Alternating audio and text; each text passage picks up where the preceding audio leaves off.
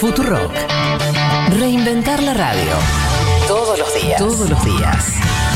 Tres años de prisión para los autores de un robo de cientos de rollos de papel higiénico.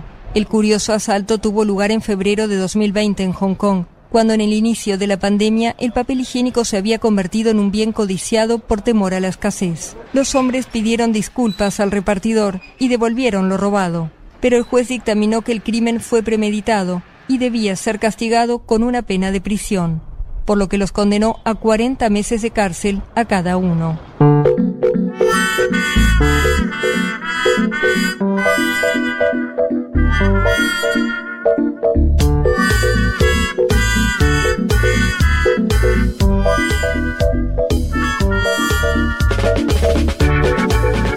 ¿Se acuerdan hace un año, un poquito más, pero un poquito menos, quiero decir, cuando tuvimos esas semanas de, de nerviosismo, cuando se implementó el, el confinamiento y demás, y entonces que de pronto no había huevos y, y, y sí, que duró poco, digamos, fue- fueron unos momentos de zozobra. Alcohol no había en ningún lado. ¿te Alcohol no No había en había. ningún lado. Ibas a la farmacia, no había alcohol.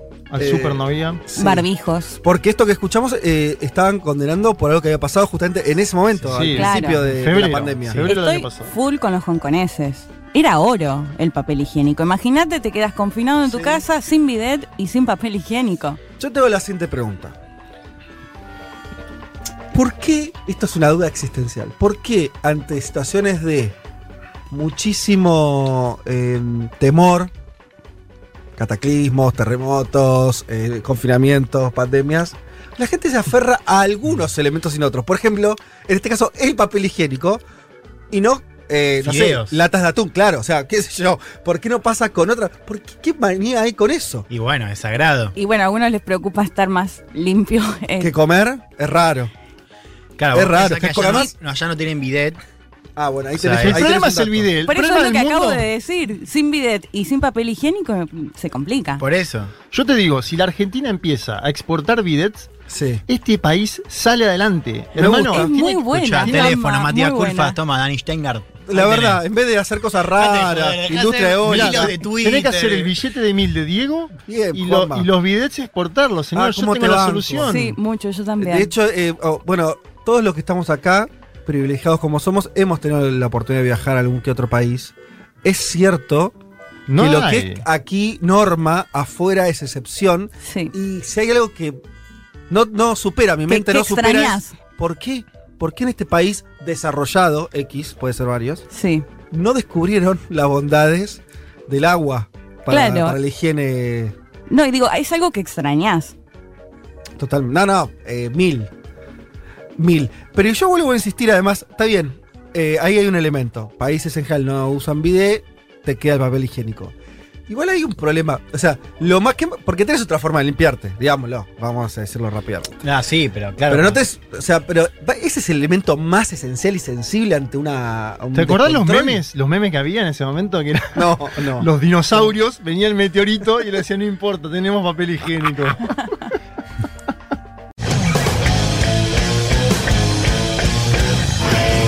estamos defendiendo el derecho a ser libre. Uma rígida política de controle da natalidade. I asked one of the top people in China. Dicen que yo soy el presidente pobre. Pobres son los que quieren más. The International Monetary Fund is also a 信心和决心不会变。Предусмотрены выплаты на первый. nuestra gran nación. ¡Que viva México!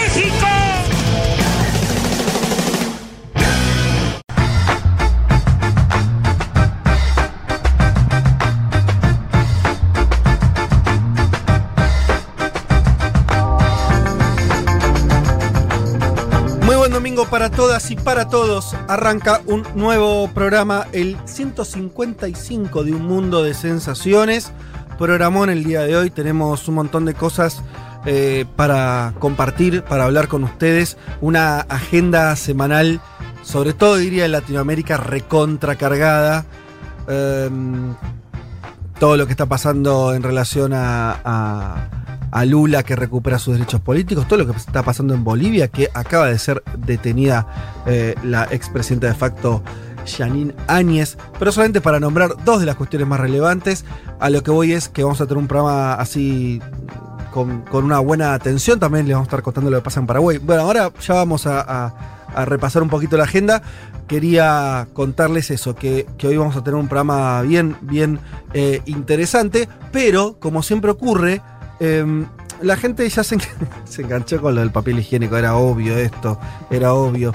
Em, A ver. y lo que más me... Mira, hay uno que me interesa particularmente, dice Luis, esto está explicado científicamente. Me Me muero. encanta cuando lo que era conversado en modo de pavada tiene otro- un, tra- un trasfondo científico. Salió una nota en la BBC, dice Luis, dice que tiene que ver con ciertas comodidades mínimas a, que la, a la que la gente no quiere renunciar bajo ningún aspecto. O sea, claro, pareciera ver que ante el temor de algo muy grave que pase, la gente por no piensa en cómo salvar su vida, sino en cómo no renunciar a algunas pequeñas comodidades, ¿no? Como si fuera una última frontera de la civilización, el papel higiénico. Es interesante. Sí. Y, y- y higiene particular, porque digo, no es que se llevan pasta dental, ponele. Claro, está bien. Sí, sí, sí, sí, Claro. totalmente. Que podría ser otra, Claro. otra opción. Mirá lo que dicen acá también. En Asia está la opción superadora. Típico de asiático. Uno dice, Sí, eh, sí, dice, sí. no, no, no, es, es más arriba. Que es inodoro con manguerita. No sé si. Mm. ¿Sí? Sí, sí, la sí. duchita. Va. Dice nuestro operador David Esquinas. ¿Lo, lo- lo has visto vos, eh, in situ, vos que viajaste por, el- por el sudeste asiático? Y acá también está igual, hay, ¿Sí? sí, hay eh, inodoros que tienen, pero para mí no es superador al bidet. A priori, yo alguna vez he visto eso, no, para mí tampoco, pero bueno, no, creo Inodoro y bidet, asuntos separados, señor. Totalmente. Ah, porque eso va en el hino. No, ya, ya sé lo que es. Ah, no, no, no no, está no, bueno. no, Asuntos Si es eso, separados. no hay superación. señor. Asunto completamente separado. Em, León dice habría que traer franceses para probar el bidet y así conquistarlos con nuestro chorro. Yo te digo, aparte. Pero, pero los franceses tienen bidet, de hecho el, el bidet es francés. ¿Será que tiene es distinto? Ah, es un chorro, eh, creo que no es vertical como el nuestro. Argentina comparte con Francia los psicólogos y el bidet. Claro, acá Yo te- estoy leyendo y la aparte, de pero- BBC. Pero escuchame, hay un problema en la salud mental del mundo entero. La Argentina en este momento está con la posibilidad de enviar bidets y psicólogos al mundo entero. Eh, los psicólogos O sea, también en este por momento. Eso te digo, estamos ante la posibilidad de crecer como nación. sí, Para, eh, acá si hay alguien que conoce eh, inodoros, agujeritos y todo tipo ver, de cosas para ir al baño, es Fernando Duclos, periodistán, y nos dice, sí, ¿qué dice Fernando? inodoro con manguerita, claro que sí, mejor sistema del mundo. Ah, bueno. Él tuvo No. larga experiencia, un año viajando por lugares sin bidet. Le mandamos un enorme saludo además a nuestro amigo periodistán. Em, y em, acá tengo. Este mensaje también me interesa. ¿Qué tiene? Kat dice: Trabajo en una casa de griferías. Bien. Bien. Gente hablando con conocimiento de causa. Sí. Y el bidet gatillo de mano. Supongo que es el que estamos hablando acá, el asiático, este. Bidet gatillo de mano. Está vendiéndose a pleno. Yo tengo que saber si es el mismo del inodoro. Estamos hablando No, de no, un- es un bidet que tiene aparte, ¿no? El, Me parece. Claro. Como la manguerita, por así Pero no es, decirlo. está bien, pero no es el inodoro más manguerita. No, una no, entiendo que no. con el gatillo no, es tipo el de la ducha. Y también, por supuesto, salió este tema del primer orgasmo en bidet, que nos dice ta. Bueno, Bueno, ok. Bueno, ahí está. Encima le solucionamos al mundo la cuestión sexual. claro. Tenemos todo. Hermoso. Salud mental con los psicólogos, mandamos los, los bidets. Tenemos todo. Y Daniel dice que estuvo investigando y se- eh, en Italia lo inventaron los franceses, pero luego Italia se enamoró del tremendo artefacto que llevó a ponerlo como obligatorio por ley en las construcciones de las casas. Yo no sé si ya me están mandando Te fruta. están mandando- No, no, fruta. eh, acá hay una crónica de BBC. eh, Ay, me encanta. que- o sea, creo que es a la Calú de Luis, que de hecho tiene epígrafes como nació en Francia pero se quedó en Italia, lo cual me parece que tiene razón. Bien, perfecto. Bueno, vieron cómo ya arrancamos con este un tema que no estaba en agenda, pero ¿Qué soja? Llegamos ¿Qué- rápido. ¿Qué, qué soja? Chau, que se exporte bidet, como dijo Juanma. después le pasamos entonces a- a- al amigo Culfas. A Bueno, Culpa. Tenemos un Tenemos un- intermediario. un- un- una línea directa para comentarle la idea, a ver qué le parece. Vamos a meternos con entonces lo prometido. Em, ¿Por dónde arrancamos? Arranquemos por Bolivia. Yo les voy a contar un ratito. Eh, lo había tirado en las redes sociales. La noticia la conocemos todos. Que Áñez fue detenida. La fueron a buscar, eh, bueno, a, a Beni, la región donde ella, donde ella es oriunda. Eh, además, algunos ministros que conformaban su gabinete. También hay órdenes de aprehensión para algunos militares que, que fueron muy importantes en aquellos días eh, donde primero, bueno, esa sugerencia de que renuncie Evo Morales termina en el golpe de Estado, termina en la asunción de Áñez. Eh, vamos a hablar un rato largo sobre esto porque además de la cuestión circunstancial de la detención de Áñez, que es lo que hizo ruido a nivel internacional, expresidenta y demás, eh, sobre esto hay cierto debate, si eh, las figuras que están usando para juzgar los hechos del golpe de Estado son correctas, no son correctas, incluso del progresismo, por decirlo rápidamente, de posiciones no eh, de derecha, también hay cierta acusación de que eh, sobre si esto está bien o mal. Les voy a traer, les vamos a traer un testimonio mm, para mí no tan conocido, que además fue recientemente, esto lo, tomamos de un canal de televisión boliviano, de una ex diputada, ex ministra, Susana Rivero, que eh, es clave para mí para entender lo que ahora eh, se está discutiendo en relación a si fue un golpe o no, si hubo conspiración o no, si hubo articulación o no, porque ahora empieza a haber una tesis un poquito, lo digo rápido, en Bolivia. cl- Claro, todos los opositores al MAS están diciendo, no, no fue un golpe, no nos metamos ahora a meter gente presa, si esto fue toda una confusión, que además terminaron ganando ustedes, como diciendo, bueno, o a lo sumo, y desde posiciones, ya no de la oposición, por eso insisto, por ahí progresistas, creo que más desde afuera de Bolivia que adentro de Bolivia, diciendo, no, está muy bien que, que- se juzguen las matanzas y los hechos aberrantes del gobierno de Áñez, pero no el golpe de Estado. A mí me deja un poco perplejo esa discusión, esa, esa posición, pero existe. Vamos entonces a meternos a, a laburar un poco eso. E insisto, este testimonio que lo vamos a escuchar son varios audios muy revelador del día a día. No es interpretación, no es biribini, no es análisis, es una persona clave que cuenta cosas que yo creo que incluso en esta mesa no todos manejamos. Eh, así que me parece que va a ser un aporte súper interesante. Esto por el lado de Bolivia. De ahí nos vamos a Brasil. Tremenda semana en Brasil, tremendos días en Brasil donde yo te digo, Juanma, para mí, y esto también lo vamos a charlar, lo vas a llevar vos, pero lo vamos a charlar con toda la mesa y le vamos a dedicar un tiempo importante. Lula recupera los derechos políticos y algo que yo creo que no estaba, ahora con el diario del lunes es más fácil decirlo, no estaba en los cálculos de todos que ese solo hecho cambiara tanto el mapa político de Brasil que cambió como una media. Se dio vuelta así, en cuestión de horas.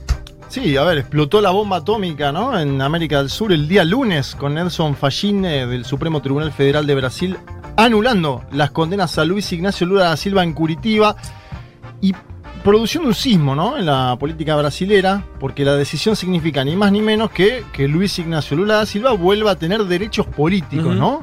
Algo importante en el marco de la política brasilera actual, nos vamos a preguntar si se viene o no un 2022 de Bolsonaro versus Lula, cómo están las encuestas, porque las encuestas marcan, bueno, tenemos varias, ¿no? Para analizar, pero en general están marcando un buen piso electoral de ambos, te diría. Sí. Lo cual es una novedad, es una noticia para analizar, y en el medio de todo esto está la crisis sanitaria que vive Brasil, que está viviendo los momentos Más terribles. más duros. Colapso total. Colapso total, sanitario. un lockdown muy fuerte en la ciudad de San Pablo para evitar que termine sobrepasándose el sistema sanitario en las próximas semanas. De todo eso vamos a hablar hoy. Largo y tendido, tenemos información, tenemos data, tenemos eh, al propio Lula audios muy interesantes para escuchar. Insisto que, lo- que ta- estos dos temas los vamos a, a- a- a- también a conversar bastante en, en la mesa, así que eh, Juan, Leti están, eh, no, no diría invitados, eh, obligados a una participación activa Sí, claro. eh, en estos temas. Vámonos eh, también a lo que nos van a traer ustedes.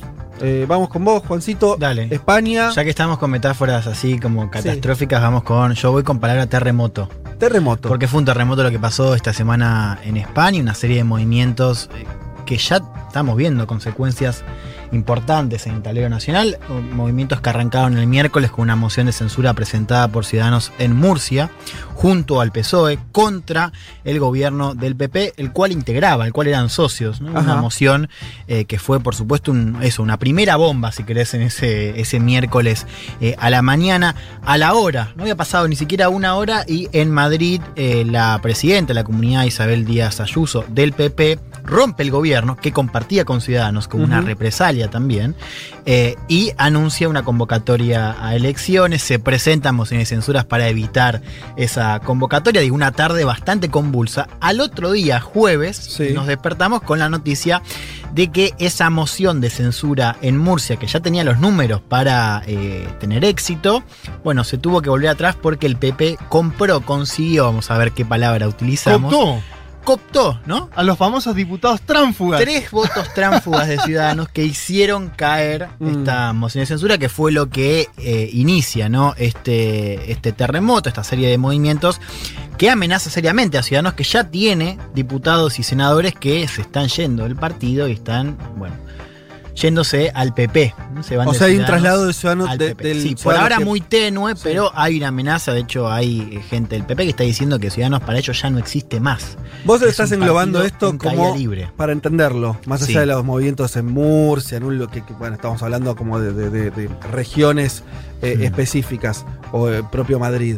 Vos estás eh, planteando que hay eh, y por usas la palabra terremoto, una especie de como de debate muy intenso dentro de lo que podríamos llamar la centro derecha. Totalmente, es una guerra, una más eh, dentro de la derecha española, lo que empieza con un pequeño movimiento en Murcia termina detonando una jugada a nivel nacional que amenaza seriamente el lugar de Ciudadanos o que al menos cuestiona el lugar de Ciudadanos dentro de la derecha española. Y algo se debe tocar con Vox, aunque no, digo, ah, Vox está ahí, es el Vox jugador. está ahí, también PSOE, ¿no? Ahí hay como una tira el PSOE diciendo, bueno, ya que está, le dice a Ciudadanos, rompamos todos y venite conmigo. Y Vox le dice algo similar al PP, le dice, Claro. bueno, ¿te das cuenta que el único socio fiable de la derecha soy yo? Bueno, hoy vamos a explicar uno por uno esos movimientos para que quede claro, una pequeña, una breve crónica de lo que sucedió. Son 48 horas de furia en España y algunas ideas breves de que lo, lo que nos deja ver este, este episodio. Muy bien, eh, y vámonos al, al especial de, del día de hoy con,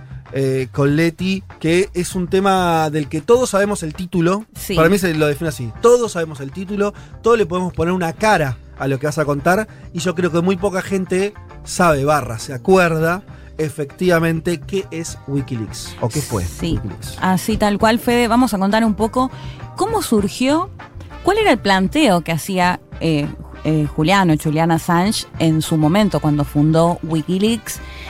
¿Y cuál fue el primer video que impactó tanto internacionalmente? Además, bueno, por supuesto, de lo que pasó después con, con Assange, el rol que jugó ahí Ecuador, Rafael Correa y posteriormente también Lenín Moreno. De hecho, hablé con Quinto Lucas, ex vicecanciller de Correa, justamente que me contaba un poco lo que había pasado con Assange. Y también invitarlos un poco a reflexionar, porque lo que generó Wikileaks fue todo un debate acerca de si era un nuevo periodismo, ¿no? ¿Qué pasaba con este tema de filtrar documentos? Así que sigamos a estar haciendo un repaso y esto a mí también me da la sensación que todos sabíamos o teníamos una idea de qué es Wikileaks. Bueno, vamos a intentar recordarlo y meternos un poco más en profundidad. Para ubicarnos temporalmente, lo que vos estás contando, la explosión de Wikileaks, si no 2000. me equivoco, 2010. 2010, do- sí, exacto. Las grandes filtraciones del Departamento de Estado, de lo que pasaba en Afganistán, en Irak, Sí. todo eso tiene esa fecha, o sea, pasaron 10 años. Sí. eh, y qué impresionante. Si bien se había fundado unos años antes, eh, el 2010 Claro, es el- es el año donde estas filtraciones, bueno, despiertan el interés mundial porque además lo va a hacer acompañado por grandes medios de comunicación. Bueno, todo eso y mucho más, eh, de eso se va a tratar este programa que dura hasta las 3 de la tarde. Acompáñenos, escríbanos a través de la app, a través de eh, nuestra cuenta de Twitter, lo vamos a estar leyendo, ya hay un mont- un montón de mensajes, de saludos, como nos suelen malcriar nuestros oyentes desde los lugares donde nos escuchan y demás, lo vamos a irme echando y también contándoselos. Entonces hasta las 3 de la tarde todo este sumario y algunas cosas más se lo vamos a ir contando. Antes que nada vamos a escuchar, vamos al año, para mí hay un año, hay un año, ¿De qué? el mejor año. Bueno, ¿De la ¿Cuál? historia? ¿68? Sí, para mí, mil- te- no, es Para mejorable 45. todavía. 1965. Ah. ¿Sabes por qué? ¿Por qué? Porque en el 65 ya estaba todo lo lindo de la década del 60 Sí. y todavía no estaban matando a Martin Luther King, todavía no estaban pasando las cosas malas. Pero había orden, Fede. Pero se estaba desordenando. Había orden ahí, pero ya estaba todo, ya estaba todo. Vamos a escuchar a The Kings, gran banda de los años 60, haciendo Nothing in the world can stop me worrying but that girl. Ay, mira qué lindo esa guitarra. Met a girl, fell in love, glad as I can be. Met a girl, fell in love, bad as I can be. But I think all the time, is she true to me? Cause there's nothing in this world to stop me worrying about that girl. Un mundo, un mundo de sensaciones. Vázquez, Carg, Martínez, Elman. Información justo antes de la invasión zombie.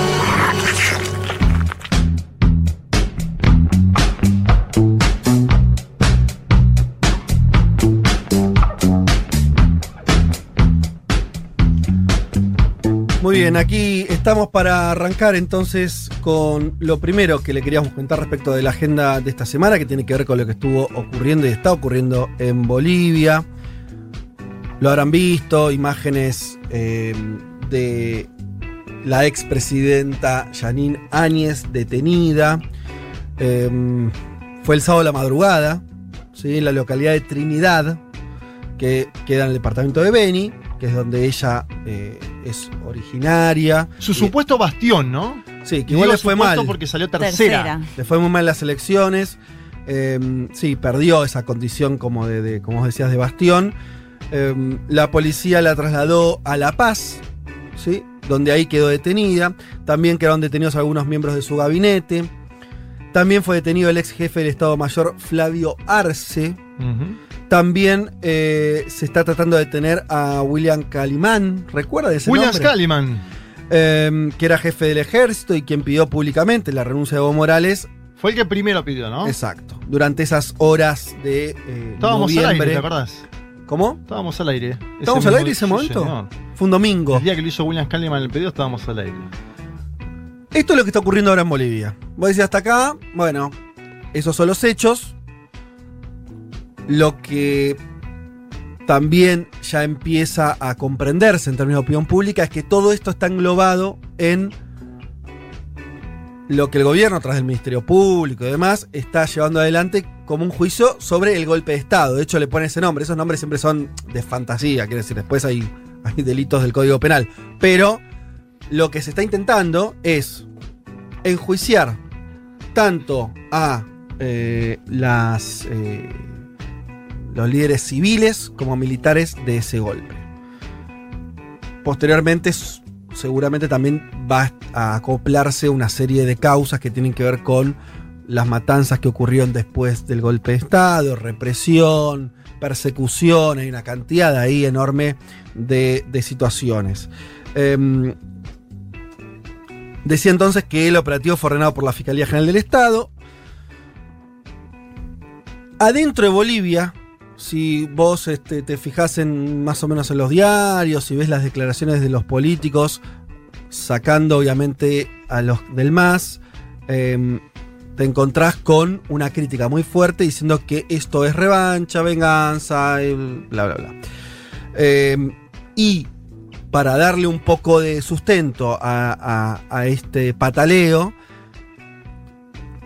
hay una discusión sobre, o plantea la oposición una discusión diciendo que no fue un golpe de Estado, que es algo en realidad, ¿se acuerdan ustedes? La propia Áñez cuando asume tiene que empezar, lo primero que hace es tratar de responder eso a la comunidad internacional dentro de Bolivia. No, yo no soy golpista, esto es, orden, esto es parte de una sucesión constitucional ordenada y demás. Bien, por supuesto, desde el minuto cero, Evo Morales, todo el MAS, y diría más que el MAS también dentro de Bolivia, decían, no, no, está ocurriendo golpe de Estado. O sea, ese choque de- sobre lo que ocurrió en, en tor- en torno a si fue un golpe de Estado o no, viene desde el 2019 y se mantiene hoy.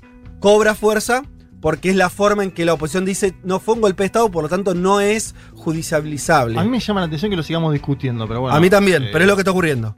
Advierto, advierto entonces que Sí. sobre esta discusión también hay otra, por ahí en la mesa hay una opinión divergente, la iremos viendo, sobre si esta detención de Áñez y este enjuiciamiento eh, es conveniente no es conveniente, bueno, cosas y demás. Las figuras eh, de los cargos que pesan sobre Áñez los ministros y eh, los militares que están presos, son terrorismo, sedición y conspiración.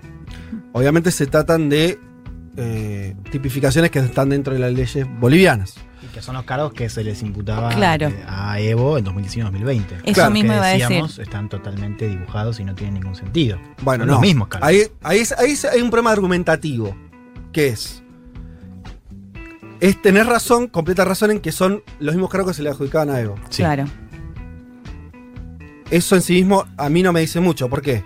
Vos podés aplicar el mismo, el mismo delito a personas que lo cometieron y no lo cometieron. El punto es, ¿qué tipificación tienen esos delitos?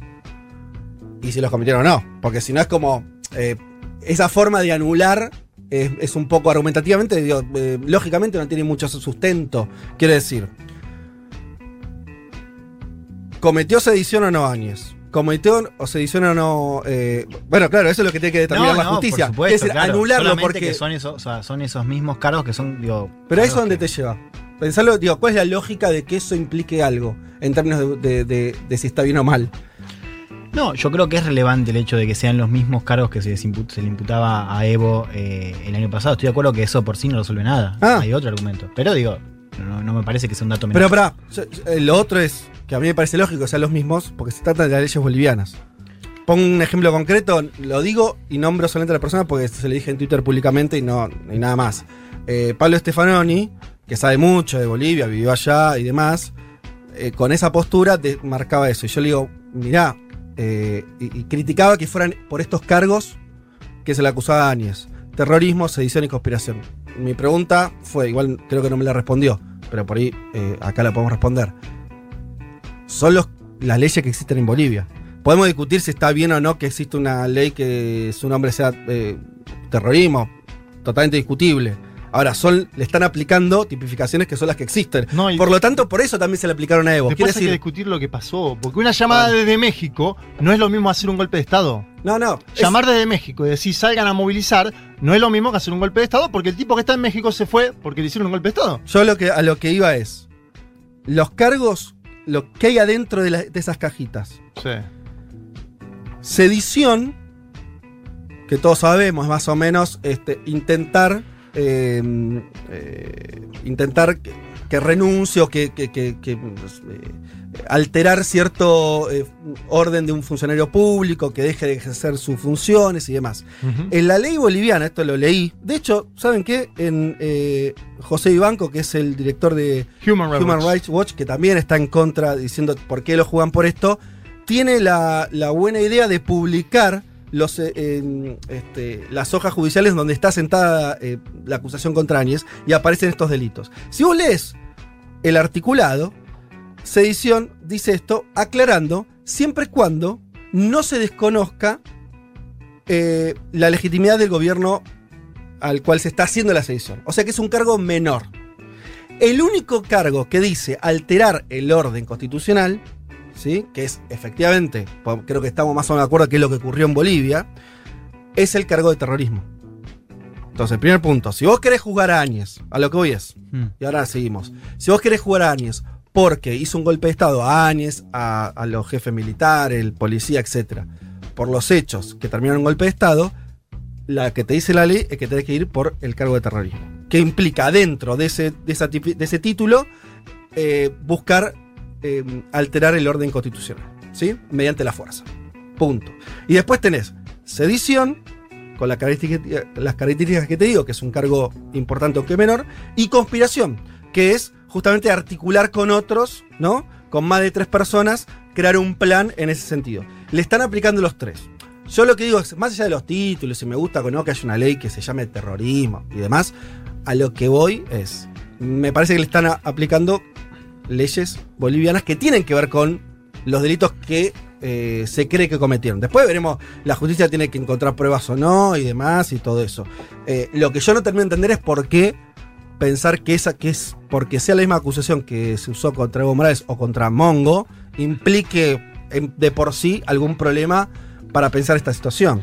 Salvo que creamos que no hubo un golpe de Estado. Ahí sí. Claro, si Bueno, y si vos le pones transitoria a la presidenta, porque lo que hace Pablo para mí, su equivocación, que también leí la nota del diario, no, que no lo quiero personalizar en él, Cuando vos ya empezás a llamar presidenta transitoria a Janine Áñez, cuando vos empezás a decir que hay un lawfare de izquierda en Bolivia en este momento, con, casi que estás comparando aparte dos causas amañadas, como es el triplex de Guarujá contra Lula y el dólar futuro, con un golpe de Estado. Hay cosas, muchachos, que no se pueden comparar. Me parece a mí, desde mi humilde experiencia, analizando un poquito lo que fue, porque eso fue efectivamente un golpe de Estado. Y Pero perdón, Pablo no está diciendo que no hubo golpe de Estado. Él habla de cómo se utiliza la justicia. Entonces, una cosa a discutir, porque no está discutiendo únicamente con la causa de Áñez, sino también con un discurso que se hizo más que nada visible en redes sociales, esta idea de, bueno, fíjate dónde, o sea, tanto la agitaste, ahora estás eh, en, en la cárcel con esa foto, ¿no? De Áñez Sí. detenida. Me parece que también aluda a eso. Ahora, el argumento de Pablo, que es un argumento, que son varios argumentos, y yo en, en la mayoría de ellos estoy de acuerdo, no implica desconocer que hubo un golpe de Estado. En todo caso, se pregunta cuál es el rol que tuvo Anis en ese golpe de Estado. Y una conclusión, que es apurada, porque en todo caso la justicia la tiene que resolver, es, bueno, quizás el rol de Áñez fue diferente al de los militares que empujaron, que...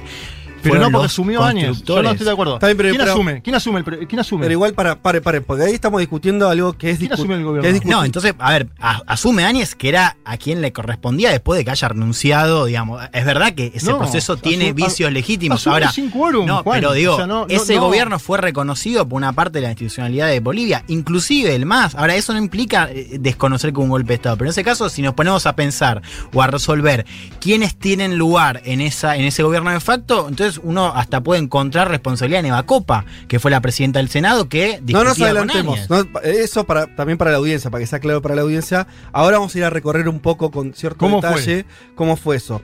Yo lo que voy, por eso quería arrancar solamente con el tema de la acusación. Yo lo que primero que se debate mucho es, pero aplicarle los mismos delitos que se le aplicaron a Evo. Yo no sigo sin entender cuál es la Bueno, lógica de ese sentido. Entiendo, pero hay un argumento detrás de eso. El argumento, ¿Cuál? por ejemplo, el de Pablo, no, no, de vuelta, el argumento de Pablo no es únicamente señalar la cuestión de que los cargos sean los mismos. Es, por ejemplo, pensar cuál fue el rol en, ese, en, esa, en esa sedición, si le corresponde lo mismo Asumió a el Camacho gobierno. que a Áñez. Asumió el Digo, gobierno. Bien, para, para, para, para, para, para, Solamente- no, tratemos de no, no, no, no desordenarnos.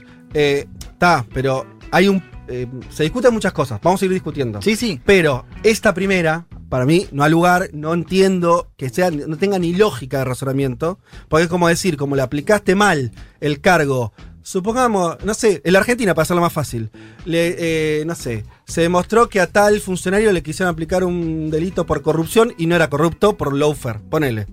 Pero entonces después, si lo querés aplicar a otro que sí es corrupto, no podés, porque, o sea, ¿se entiende? Igual que- para mí es al revés el razonamiento ahí. A ver. O sea, los delitos de sedición o terrorismo contra Evo, ahora, por supuesto, Áñez los rechaza. Sí. Y vos decís, bueno, pero en definitiva, esos delitos eran por supuestamente llamar desde afuera a ma- manifestaciones y eso ya Sí. después del golpe. Y en el caso de ella es directamente por haber asumido después sin quórum, después de un golpe de Estado. Sí. Eh, digo, al contrario, ¿no? Esto que ahora le pide o denuncia ante, ante Almagro la- una dictadura cuando ella en todo caso fue parte o fue presidenta de facto, ¿se entiende? O sea, me parece que queda en todo caso más demostrado que si usaste estos delitos contra Evo Morales, como ahora los podés rechazar cuando está claro que no es lo mismo, en todo caso, Vos- llamar a Está movilizarse que asumir después de un golpe de Vos Estado. decís, vos decís que al haberlo usado con, de, de forma mucho más laxa Claro. contra un opositor, más aún caberían. Yo digo lo más simple. Son las tipificaciones que existen en la ley, ¿eh? No, Por digo, eso- menos argumentos tiene ella ahora para decir que Está no. bien, pero más allá, ella se está defendiendo. Yo lo que digo es, la ley boliviana está en esto delito. ¿Qué sé yo? O sea, no es que si vos me decís, che, están inventando una ley ahora para jugar lo que pasó antes, no sé, están queriendo, le están poniendo, no sé, crímenes de lesa humanidad, vos decís, che, la verdad, no, no fue, no hubo un genocidio. O sea, comprendería. La verdad que lo- lo- los delitos que están ah, siendo acusadas tienen que ver con lo que pasó. Después se jugará si son, eh, si es culpable o no, pero que tiene que ver con lo que pasó no cabe duda.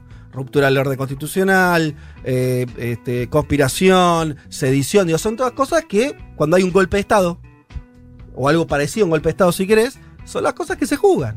No, no, no, hay, no, hay, no hay otra, no la vas a juzgar por malversación de fondos, ¿entiendes? Sí, por ahí sí, después sí. pero los cargos más relevantes tienen que ser esto. Y, no, En fin. y hay, hay una hipótesis que es, ella no tuvo participación inicial en las movilizaciones.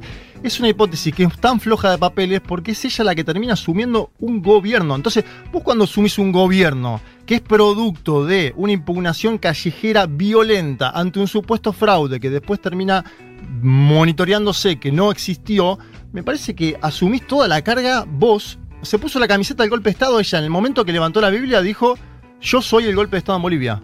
En- en- perdón, pregunta, entonces. Y Eva- Camacho, Eva Copa, por ejemplo. No, pero Eva, Eva Copa. Eva no. Copa, Eva que Copa tuvo una- formó eh, no, parte no. de la institucionalidad de ese gobierno. de facto es una pregunta. No, Sí, se no, no, no, pará. y se Yo creo- más. Pará, pará, pará, pará. No, no, no, no. No. Eva Copa no formó parte del gobierno. No, no, yo no dije eso. ah, no, bueno, pero Dije pará. de la institucionalidad No, como eso- presidenta del Senado. No, por Juan, pero te estás discutiendo- Perdón, perdón, perdón, pero es que estás, te tengo que parar. Eso es como decir que un juez en Bolivia, que siguió siendo parte de la institucionalidad, también es O la parte Defensoría del del golpe de. Estado. No Claro. existe eso. O la Defensoría o sea, del vos jugás al gobierno. Sí, O sea, sí, no estoy ¿entendés? diciendo que fue parte del golpe de Estado. Digo, cuando vos estás pensando o estás juzgando de qué manera. Es verdad que el, el rol de Áñez como presidenta de ese gobierno de facto no es el mismo de la Copa. Ahora, a lo que voy es. ¿Qué está juzgando ahí? ¿La participación en, en la, en el gobierno? ¿La participación en esa institucionalidad que no tiene legitimidad? Porque ahí los actores no son únicamente Áñez. No. Porque ahí son dos cosas. Primero, separar. Acá Juan dice que no hay que separar, pero digo, es, es posible pensar eso. Es la parte de la insurrección donde Camacho es el protagonista y la parte del gobierno de facto donde el protagonista ¿Por qué pensás que Camacho es está libre hoy? Te hago esa pregunta. Esa es una pregunta que me hago. ¿Sabes por qué? ¿Por Porque qué? ganó la elección. Entonces Janine Áñez, perdiendo en Beni, saliendo Bueno, tercera. claro, es totalmente arbitrario. No, no es arbitrario. Estoy diciendo, al perder el poder político, se la está juzgando porque ella fue la cabeza del golpe de Estado. ¿Y Camacho por qué no está preso? Luis Fernando ganó Camacho no ocupó ningún cargo en el gobierno de Janine Áñez. No ocupó ningún cargo en el gobierno de Janine Áñez. Y además tiene una virtud, que es ganó su provincia, ganó su estado. igual- Pero, pero, para- pará, pero eso es la definición misma de la arbitrariedad, porque Camacho, o sea, ¿qué, qué hubiese No, pasado? pero eso, Juan, tiene que ver con la justicia en los países ok, de América te pregunto, Latina. o sea, ¿qué hubiese pasado Juan. si Áñez ganaba en Beni? Entonces no se la juega porque ganó en Beni. ¿Qué Pero- es pero eso? no Juan, a ver. o sea, te- el electorado que. voy a algo más básico, mirá, voy a algo eso más básico. Juan, eso es arbitrario, es arbitrariedad pura. No, es, es política. Perdón, yo te- no. Es política. Pero Juan, Si- si vos arbitrario. una Yo elección te en un pregunto, centro de te pregunto esto. Si Áñez hubiese ganado en Beni, Sí. ¿para vos habría No que sé, detenerlo o no? porque- y no, no, no sé. Igual pará, no nos adelantemos que, Yo no eh, soy que no juez haya cargo boliviano. contra Camacho. Yo no Pará, soy- pará, No, no, pará, pará, pará. de- Yo no soy hecho boliviano. diciendo. Pero pará, pará. No, no nos apuremos a decir. Yo no, no, no creo que No, ganar yo las vi- elecciones te, te- te- No. No, me parece Salvo que- que... la ley boliviana haya una protección. Bueno, no, no, que pero- desconozco, No, ¿eh? de hecho, uno de los titulares de La Razón es Camacho diciendo no me voy a ir del país. Bueno, por eso. Bueno, no nos adelantemos. Pará, ¿podemos ordenar Pero un ¿por qué fueron primero por año? Eso es lo que estoy diciendo. Primero, porque fue No, la fue cara del golpe, porque fue la cara del golpe y porque además hizo una elección pésima. Eh, Esto, este dato, no argumenta el dato de él, un supuesto loafer y demás. Y Áñez perdió capital político el domingo y por eso a los dos días, esto pasa en una elección de centro estudiante. Si vos perdés un centro estudiante, a los cuatro días te sacan las carteleras. Es política también. Y la política y la justicia van, eh, van de la mano en algunos países de América Latina, sobre todo cuando cambia la pero, política. pero perdón, general. eso, o sea, cuando nosotros hablamos del offer, ¿no hablamos también de eso? De cómo justamente se está judiciando- judicializando la política. Bueno, es lo mismo un golpe de Estado que un triple No, Juan, pero estamos hablando de cosas distintas. Yo no niego que haya un golpe de Estado. Yo, para mí es un golpe de Estado y para mí hay razones varias para juzgarla a Áñez. Insisto, Bien. hay razones varias. Acordamos. Bien, yo creo también que eh, si juzgamos participación en un golpe de Estado, que insisto, hubo, Fernan- eh, Luis Fernando Camacho debería también ser juzgado. Por lo menos. Concuerdo. Yo acuerdo. De hecho, de Sí. hecho pará, Ahora- eh, no nos adelantemos a que no va a ser juzgado, ¿eh? O sea, Yo acuerdo. Puede ser un- que sea jugado. Ahora es gobernador electo. Y Janine Áñez, saliendo Sí, por tercera, supuesto. Vos lo que se entregó. diciendo, vos lo que estás diciendo, y pasemos por favor, porque nos estamos empastando. Ok. Vos lo que estás diciendo, Juanma, es que Áñez además quedó muy debilitada políticamente y, claro. Camacho eh, eh, acaba de ganar en su región. Sí, y, y Elman dice, eso no tendría que importar. Sabemos que en la realidad esas cosas importan igual. Igual son cosas distintas. Pero perdón, ese es el argumento, uno de los argumentos por el cual nos oponemos también a, a cuando se cuando hablamos del offer de otro lado, que es justamente juzgar o sea, las causas no, pero y igual, la actitud acá no era moral, me parece lo que está diciendo Juanma. Está, No, estaba describiendo una claro. realidad. Eso Pero- pasa. Ok, eso o sea, reconozcamos que al menos eso es arbitrario. Porque, digamos, decir a ¿qué se- Camacho no, ¿Arbitrario porque qué? ¿Qué es cosa es arbitraria? decir nosotros juzgamos o avanzamos sobre Áñez porque Áñez no sacó votos y porque Cama- y, y no, no sobre Camacho porque Camacho ganó en, en Santa Cruz, eso es arbitrario. Yo lo que te quiero decir es que en el golpe Ahí de Estado. la política No, porque Áñez el gobierno. Pero no ahí- es arbitrario. No, no, a ver, Juan, pero estamos Bueno. discutiendo cosas distintas. Yo creo que, a ver, Chicos, con ese criterio, yo no digo no se judicialice a nadie, yo digo por qué Áñez y no Camacho también, ¿entendés? Porque fue la jefa del gobierno. no, porque, no, y porque además perdió la elección. Bueno, mostró eso, debilidad. eh, las dos cosas. a mí la- ese argumento me dos parece pobre, nada ¿Por qué más. pobre? Si perdió, salió tercera. Se la comieron Pero ¿qué crudo. tiene en que términos, ver? en ¿Qué tiene términos que ver que judiciales, haya por perdido? supuesto O que sea- no, debe- no debería ser un argumento. Igual para. yo- t- tratemos de no moralizar todo.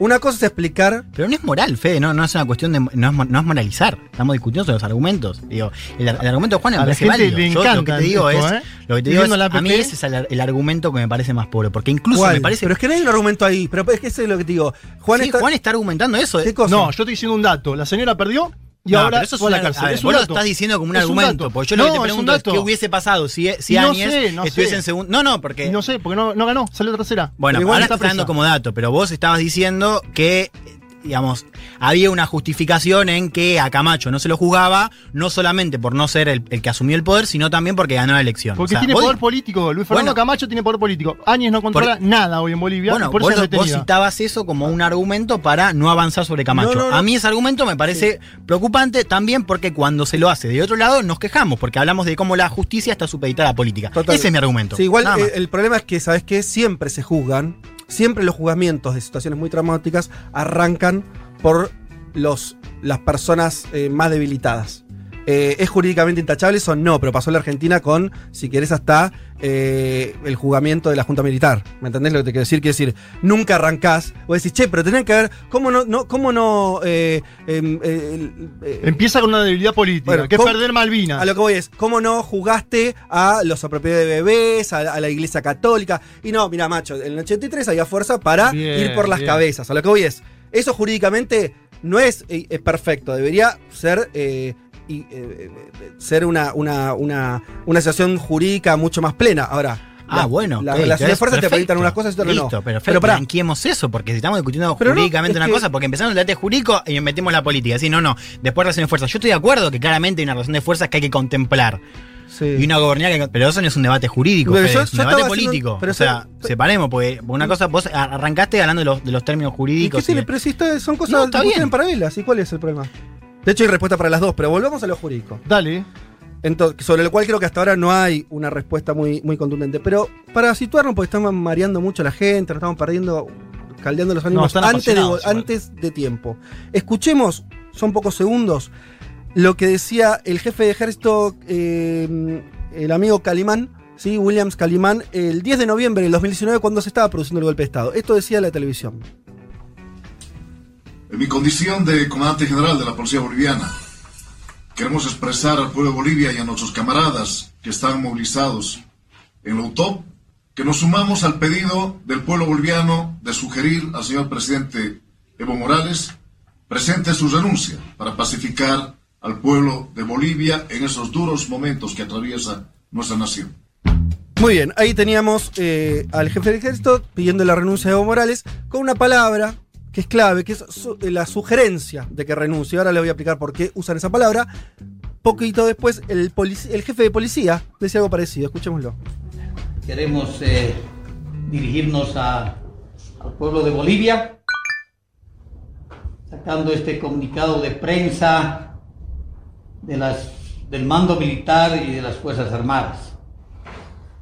Las Fuerzas Armadas del Estado Plurinacional de Bolivia comunica a la opinión pública que ante la escalada de conflicto que atraviesa el país, velando por la vida, la seguridad de la población, la garantía del imperio de la Constitución Política del Estado, en conformidad al artículo 20 de la Ley Orgánica de las Fuerzas Armadas, y luego de analizar la situación conflictiva interna, sugerimos al presidente del Estado que renuncie a su mandato presidencial, permitiendo la pacificación y el mantenimiento de la estabilidad por el bien de nuestra Bolivia. Asimismo, pedimos al pueblo boliviano y sectores movilizados de poner las actitudes de violencia, desorden entre hermanos, para no manchar con sangre, dolor. Bueno, ahí eh, el jefe de policía diciendo algo parecido. Los dos usando la palabra, la idea de sugerencia. A ver, le estaban pidiendo la renuncia al presidente, en ese entonces Evo Morales. La palabra sugerencia, de, de incluir los dos, la- lo de la sugerencia, tiene que ver con que ellos ya estaban agarrando, o sea, estaban, sabían cuál iba a ser su argumento defensivo eventualmente, que tiene que ver con que, según la ley boliviana, los jefes de, de Fuerzas Armadas de Seguridad pueden sugerirle cosas al presidente. Claro, no está tipificado que le puedes sugerir la renuncia. Y además, cuando vos haces un acto público en un momento como ese y lo que le estás diciendo es renuncia, bueno, era solamente un formalismo. Lo digo solamente porque también es parte de. Supongo lo que la, la defensa que harán, que Mm. se ajustaron a derecho. Creo que queda más o menos obvio que los militares y las policías que no tienen poder de parlamentario, que no tienen poder de intervenir en política en Bolivia, según la ley boliviana, no pueden pedirle públicamente la renuncia al presidente. Hasta acá son cosas más o menos conocidas. El tema un poco, a, mí me interesó mucho, que es encontrar el testimonio de quien es eh, una ex diputada y ex ministra de Desarrollo Rural, Susana Rivero. Se exilió de Argentina, estuvo un año por acá, eh, volvió ahora a Bolivia. Como mucha gente, Fede. Como 300, 400 militantes, como en Argentina. Digo, ese es otro dato que también manifiesta que había un gobierno de dudosa legitimidad en Bolivia, ¿no? Bien. ¿El exilio es parte de los golpes de Estado? Sí.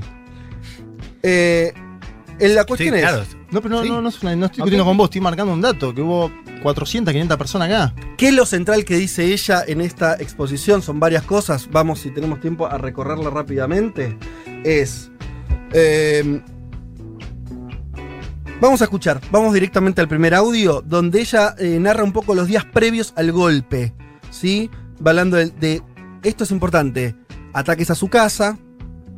A la casa de Gabriela Montaño, habla de esas dos situaciones, se tiene que ir de su casa. 30 de octubre, todavía no había sucedido el golpe de Estado. Esto así lo cuenta. Y el 30 de octubre, fíjate cuánto tiempo antes del desenlace del golpe, 30 de octubre, a la misma hora mi casa y la de Gabriela Montaño son atacadas por esas turbas de gente, 60 personas, que cercan las casas y provocan destrozos, pintarrajean, ¿Quién estaba en su insultan. casa? Y estaba en mi casa con mi hijo Sebastián eh, en esa primera vez, eh, porque fueron varias veces. Eh, y muy con una situación de mucha violencia, ¿no? Y claro, una casita chica, eh, yo nunca ostenté seguridad ni mucho menos, eh, vivía como cualquier ciudadano en la ciudad, digamos, ¿no? Haciendo mi trabajo eh, que la gente veía en los medios. A partir de ese momento empezó un- eh, mi vida cambió totalmente. Tuve que sacar a mis hijos de la casa. Nos fuimos a vivir donde una amiga que nos recibió con su familia. Nos acomodaron colchones en el piso, ¿Qué pero fechas? Nos, nos trataron con, con mucho cariño, nos acogieron. ¿De, qué fechas estamos Del hablando? 30 de octubre salimos de la casa después que tomaron la casa. Eh, lo denunciamos, pero como que no se tomaba en serio, ¿no? Porque había tanta protesta callejera que hasta parecía que, que era normal, ¿no? Bien, me parece central arrancar por acá porque ella eh, está mostrando. Primero estamos hablando que eh, esto grave que le pasa a cualquiera, que le entran a la casa, etcétera, etcétera. Pero estamos hablando de alguien que había sido ministra, era diputada, ¿sí? Y era vicepresidenta de la Cámara de Diputados. Este dato va a ser clave más adelante, ¿sí? Entonces, eh, y lo otro que me parece importante es lo que ella dice al final. Sí lo denunciamos, pero ya había una dinámica donde no estaba pasando nada. Cuando dice no está pasando nada es las fuerzas de seguridad no respondían, los medios de comunicación eh, prácticamente incentivaban esto. Digo porque son dinámicas. Para entender, hay un detalle muy rápido. Lo del golpe de Estado. A veces nosotros tenemos una imagen cristalizada de los golpes de Estado que ocurrieron hace 40 años en esta región. Empieza a haber, y creo que el caso de Bolivia es el primero, un golpe de Estado con intervención militar, no el golpe de Estado a la brasilera, si querés, con eh, presencia militar, pero con condimentos nuevos. Esto es una preparación, ¿no? En términos, por ejemplo, de. eh, em, de, de- de- ir or- or- organizadamente a algunos actores políticos y asediarlos. Vamos a escuchar el segundo audio, donde ella em, se entera. Va a hablar de, de una cuestión muy relevante que es, se entera de la renuncia del presidente de la Cámara de Diputados, o sea, el que estaba por arriba de ella, Víctor Borda, y mire lo que cuenta. Estaba en esta casa donde esta amiga vivíamos así como en un pequeño eh, sótano, un desnivel. No teníamos internet, no teníamos eh, televisión. Eh, me enteré eh, por terceras personas en la mañana del día domingo que eh, Víctor Borda eh, estaba renunciando por todo lo que eh, habían hecho con su familia y su hermano. Víctor Borda, presidente de la Cámara de Diputados, estaba en, un- en su departamento, en su región, y eh, la verdad que eh, los vejámenes que sufrió su hermano eh, le obligaron, hasta con lágrimas en los ojos, a, decir a través de los medios de comunicación que iba a renunciar a la presidencia de la Cámara de Diputados. Entonces, yo no fui electa presidenta, pero así está el reglamento, asumía. Cuando no está el presidente, asume el vicepresidente. Es normal en cualquier institución, no solo en la Cámara de Diputados. Bueno, eso es importante porque lo que está contando, y esto lo vamos a profundizar, es que hubo ataques sistemáticos, coordinados y previos incluso a la toma del poder por parte de Áñez, donde, o casualmente, iban dirigidos a los que estaban en la línea de sucesión. Ojo, no, eran ataques eh, azarosos, ¿sí?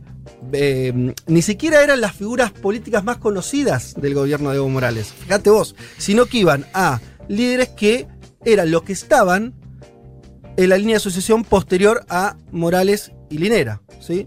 Eh, les aclaro además que eh, lo, de, lo de los vejámenes de, Víctor Borda es tremendo por el sentido que se lo llevan a una plaza, lo toman de rehén y le dicen, eh, si no renunciás, eh, no soltamos al hermano de él, no lo soltamos, el hermano hizo un, un video Estuvo después. filmado eso. Está filmado y demás.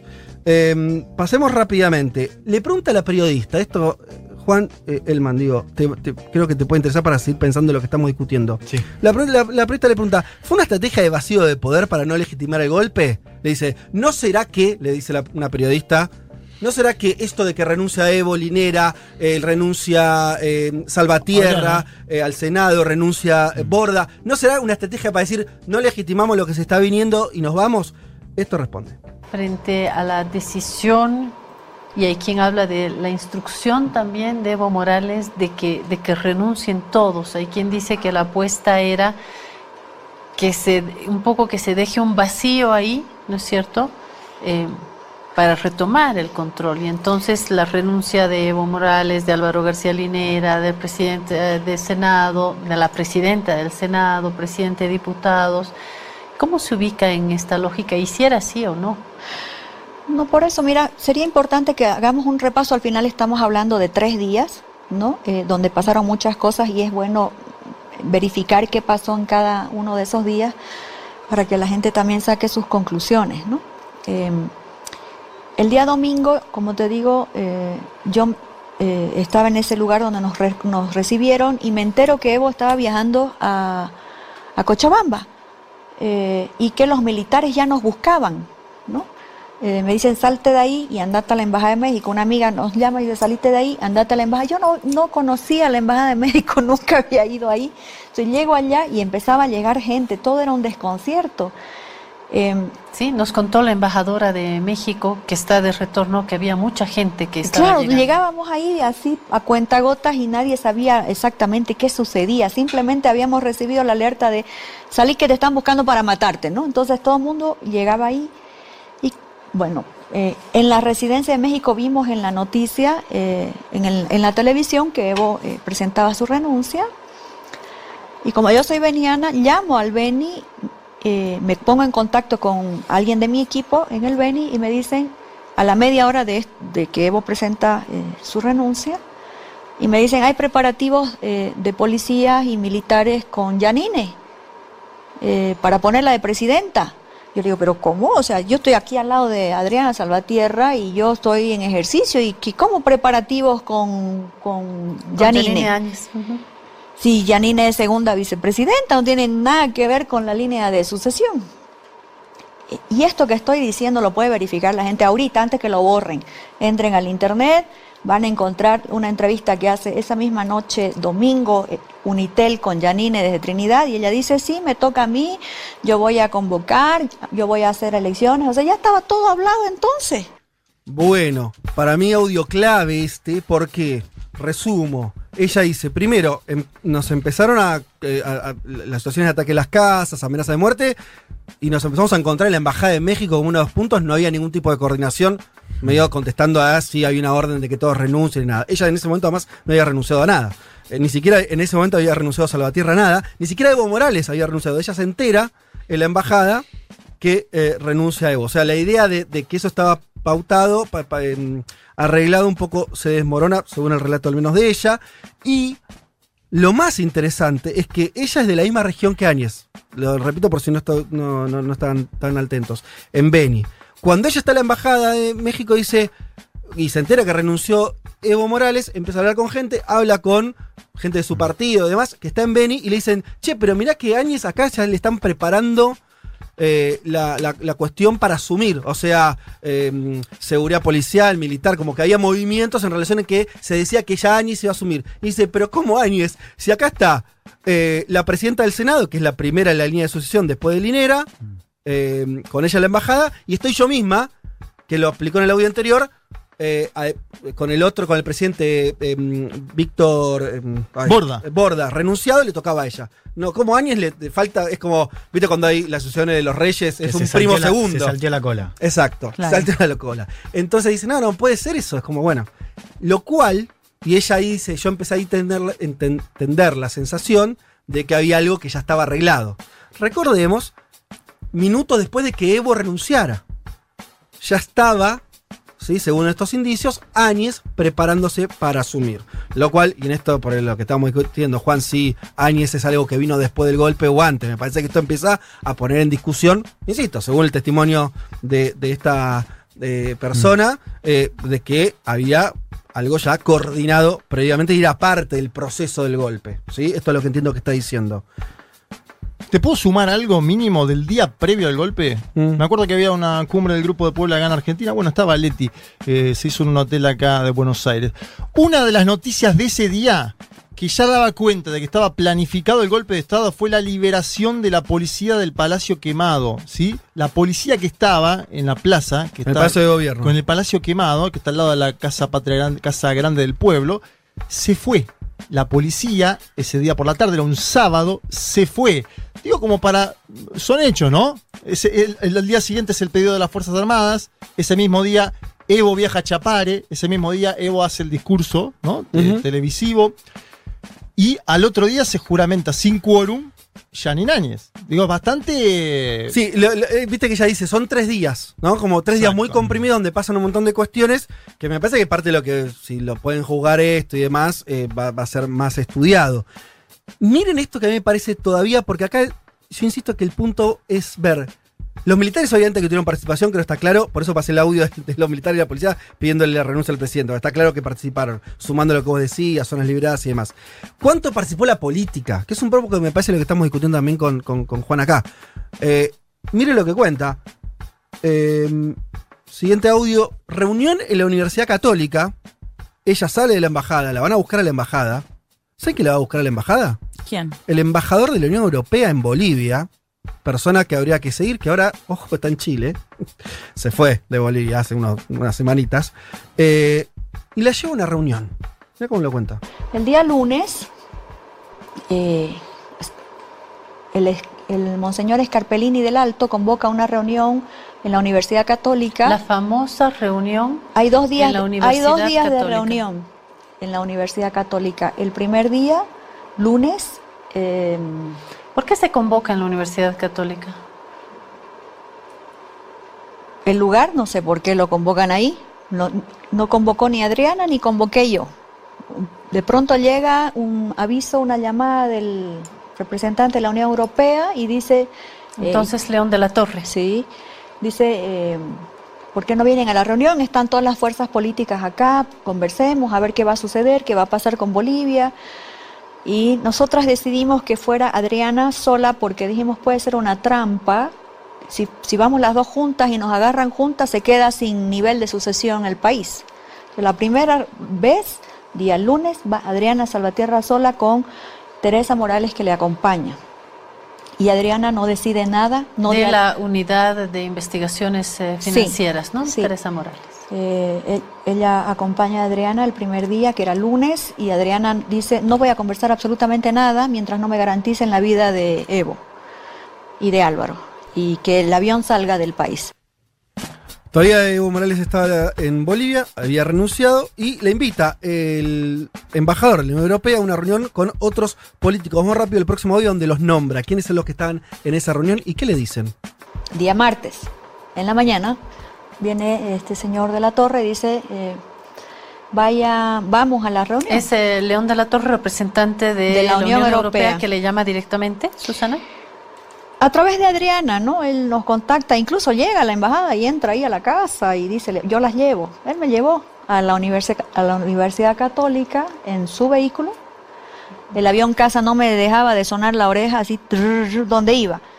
Eh, donde me movía, ese avión rondaba mi nuca. Eh, me llevó este señor de la torre a esa reunión y es la foto que ya la gente conoce, donde está Adriana, estoy yo y está eh, Teresa Morales que nos acompaña. Como tres representantes del, del gobierno. No, dos representantes, una presidenta del Senado, una presidenta de diputados en ejercicio. Nosotros no éramos cualquier ciudadana que fuimos a una reunión, quién sabe a qué cosa. Éramos la presidenta del Senado, Adriana Salvatierra, y Susana Rivero, la presidenta en ejercicio, porque Víctor Borda estaba en Potosí. No habíamos leído en la Cámara de Diputados la renuncia de Víctor Borda. Así que yo estaba en ejercicio y por eso fui a esa reunión. En esa reunión estaban Scarpellini, eh, de la Iglesia Católica. De la Iglesia Católica, estaba eh, Tuto Quiroga con su abogado, estaba Luis Vázquez Villamor. Luis Vázquez Villamor, Carlos Mesa con Ricardo Paz, eh, León de la Torre, me imagino. también. Estaba Óscar Ortiz, eh, Samuel Doria Medina. ¿Estaba el embajador de Brasil? Me han preguntado ya eso y la verdad que no recuerdo yo. Entonces, eh, ahora atando cabos de lo que uno ve otras entrevistas, parece que ese era un espacio que ellos se reunían ya antes, pero a esa reunión a la que yo fui no estaba, no estaba el embajador de Brasil. Y en esa reunión de lo que se habló era, bueno, ya renunciaron, ya se fueron eh, los jefes, eh, entonces, eh, ¿qué toca? Y ahí, ahí yo les dije claramente, toca hacer lo que dice la Constitución. ¿Alguien dijo toca resolver esto en el legislativo? No, pero est- se sup- la reunión era para eso, porque no había otra manera. Tenía legalmente que resolverse en la Asamblea, como dice la Constitución. El artículo 169 de la Constitución es clarísimo, es la Asamblea Legislativa la que acepta la renuncia del presidente y vicepresidente y es la Asamblea Legislativa la que nombra eh, nuevo presidente, ¿no? Eh, ¿Y quiénes iban a convocar? Quienes estábamos en ejercicio. Eh, ahí entonces dicen, eh, Tuto Quiroga, recuerdo perfectamente, y su abogado, que ellos estaban haciendo una consulta al Tribunal Constitucional, que no podía haber mucho tiempo vacío de poder, que iba a salir una resolución eh, que habilitaba a Yanine, eh, y nosotros dijimos, no vamos a decidir absolutamente nada sin hablar con nuestra bancada, yo lo dije. Comprenderán que no está Evo, no está Álvaro, y eh, necesitamos hablar con la bancada. Eh, y a Samuel Doria Medina se le salió y dice, bueno, apúrense a hablar con su bancada porque con ustedes o sin ustedes tenemos un plan B. Bueno, para mí, el- perdón que si fue un poquito largo, pero. Es el audio más claro, ¿no? Es algo detectivesco, digo, como decir, está contando minuto a minuto una reunión. La llevan a las máximas autoridades del legislativo de Bolivia en medio de la renuncia del presidente y del vice y la- el lanzamiento de los militares y demás, y le dicen: o ustedes participan de la asociación o hay plan B. Con todo ¿Sí? el poder político y económico iglesia- de Bolivia. Y- La y iglesia, la iglesia, ¿no? La, y- la iglesia. Te insisto un dato, porque que la lleva y las trae de la embajada. La Unión Europea. Es el representante de la Unión Europea. Acá en general, viste, se dice, bueno, Estados Unidos. Yo no, o sea, no sé si alguien dio explicación, Unión Europea, pero eh, eh, extrañísimo. Yo no, no era un dato que tenía para nada. eh, y me parece muy, muy relevante. Eh, y lo que dice Tuto Quiroga, para los que no saben, un, un opositor muy importante en Bolivia, dice, tenemos plan B. Si Muy ustedes, vinculado a los Estados Unidos, Tuto Quiroga. si ustedes no participan, Sí. rápidamente deciden cómo seguimos, hay un plan eh, B. Nos estamos quedando sin tiempo, pero la verdad que me parece que No, eran... y, con ese Sí. audio también es interesante pensar por qué ellos no estarían incluidos en la causa, digo, si forman parte de, de ese proceso. No, es que yo creo, por eso a mí, yo no, no, no sé cómo están llevando la causa y demás. Sí. A mí me parece que eh, implicaría un montón de gente. Claro. Porque Es una trama Es que grande. yo creo que ahí está el debate. Me parece que el tema de Yanina Nies o quienes critican que la hayan detenido es que se haga esto de la pri- prisión preventiva, que tanto se ha hablado acá en la Argentina incluso, ¿no? Digo que siempre el argumento es, bueno, la posibilidad de que se escape, De la fuga, posibilidad sí. de la fuga. Pero me parece que el debate ahí sobre todo es ese, porque entiendo que para ¿Cuál, juzgarla, Lo de la prisión preventiva, de tenerla así Si tiene eh, sorpresivamente. no, claro.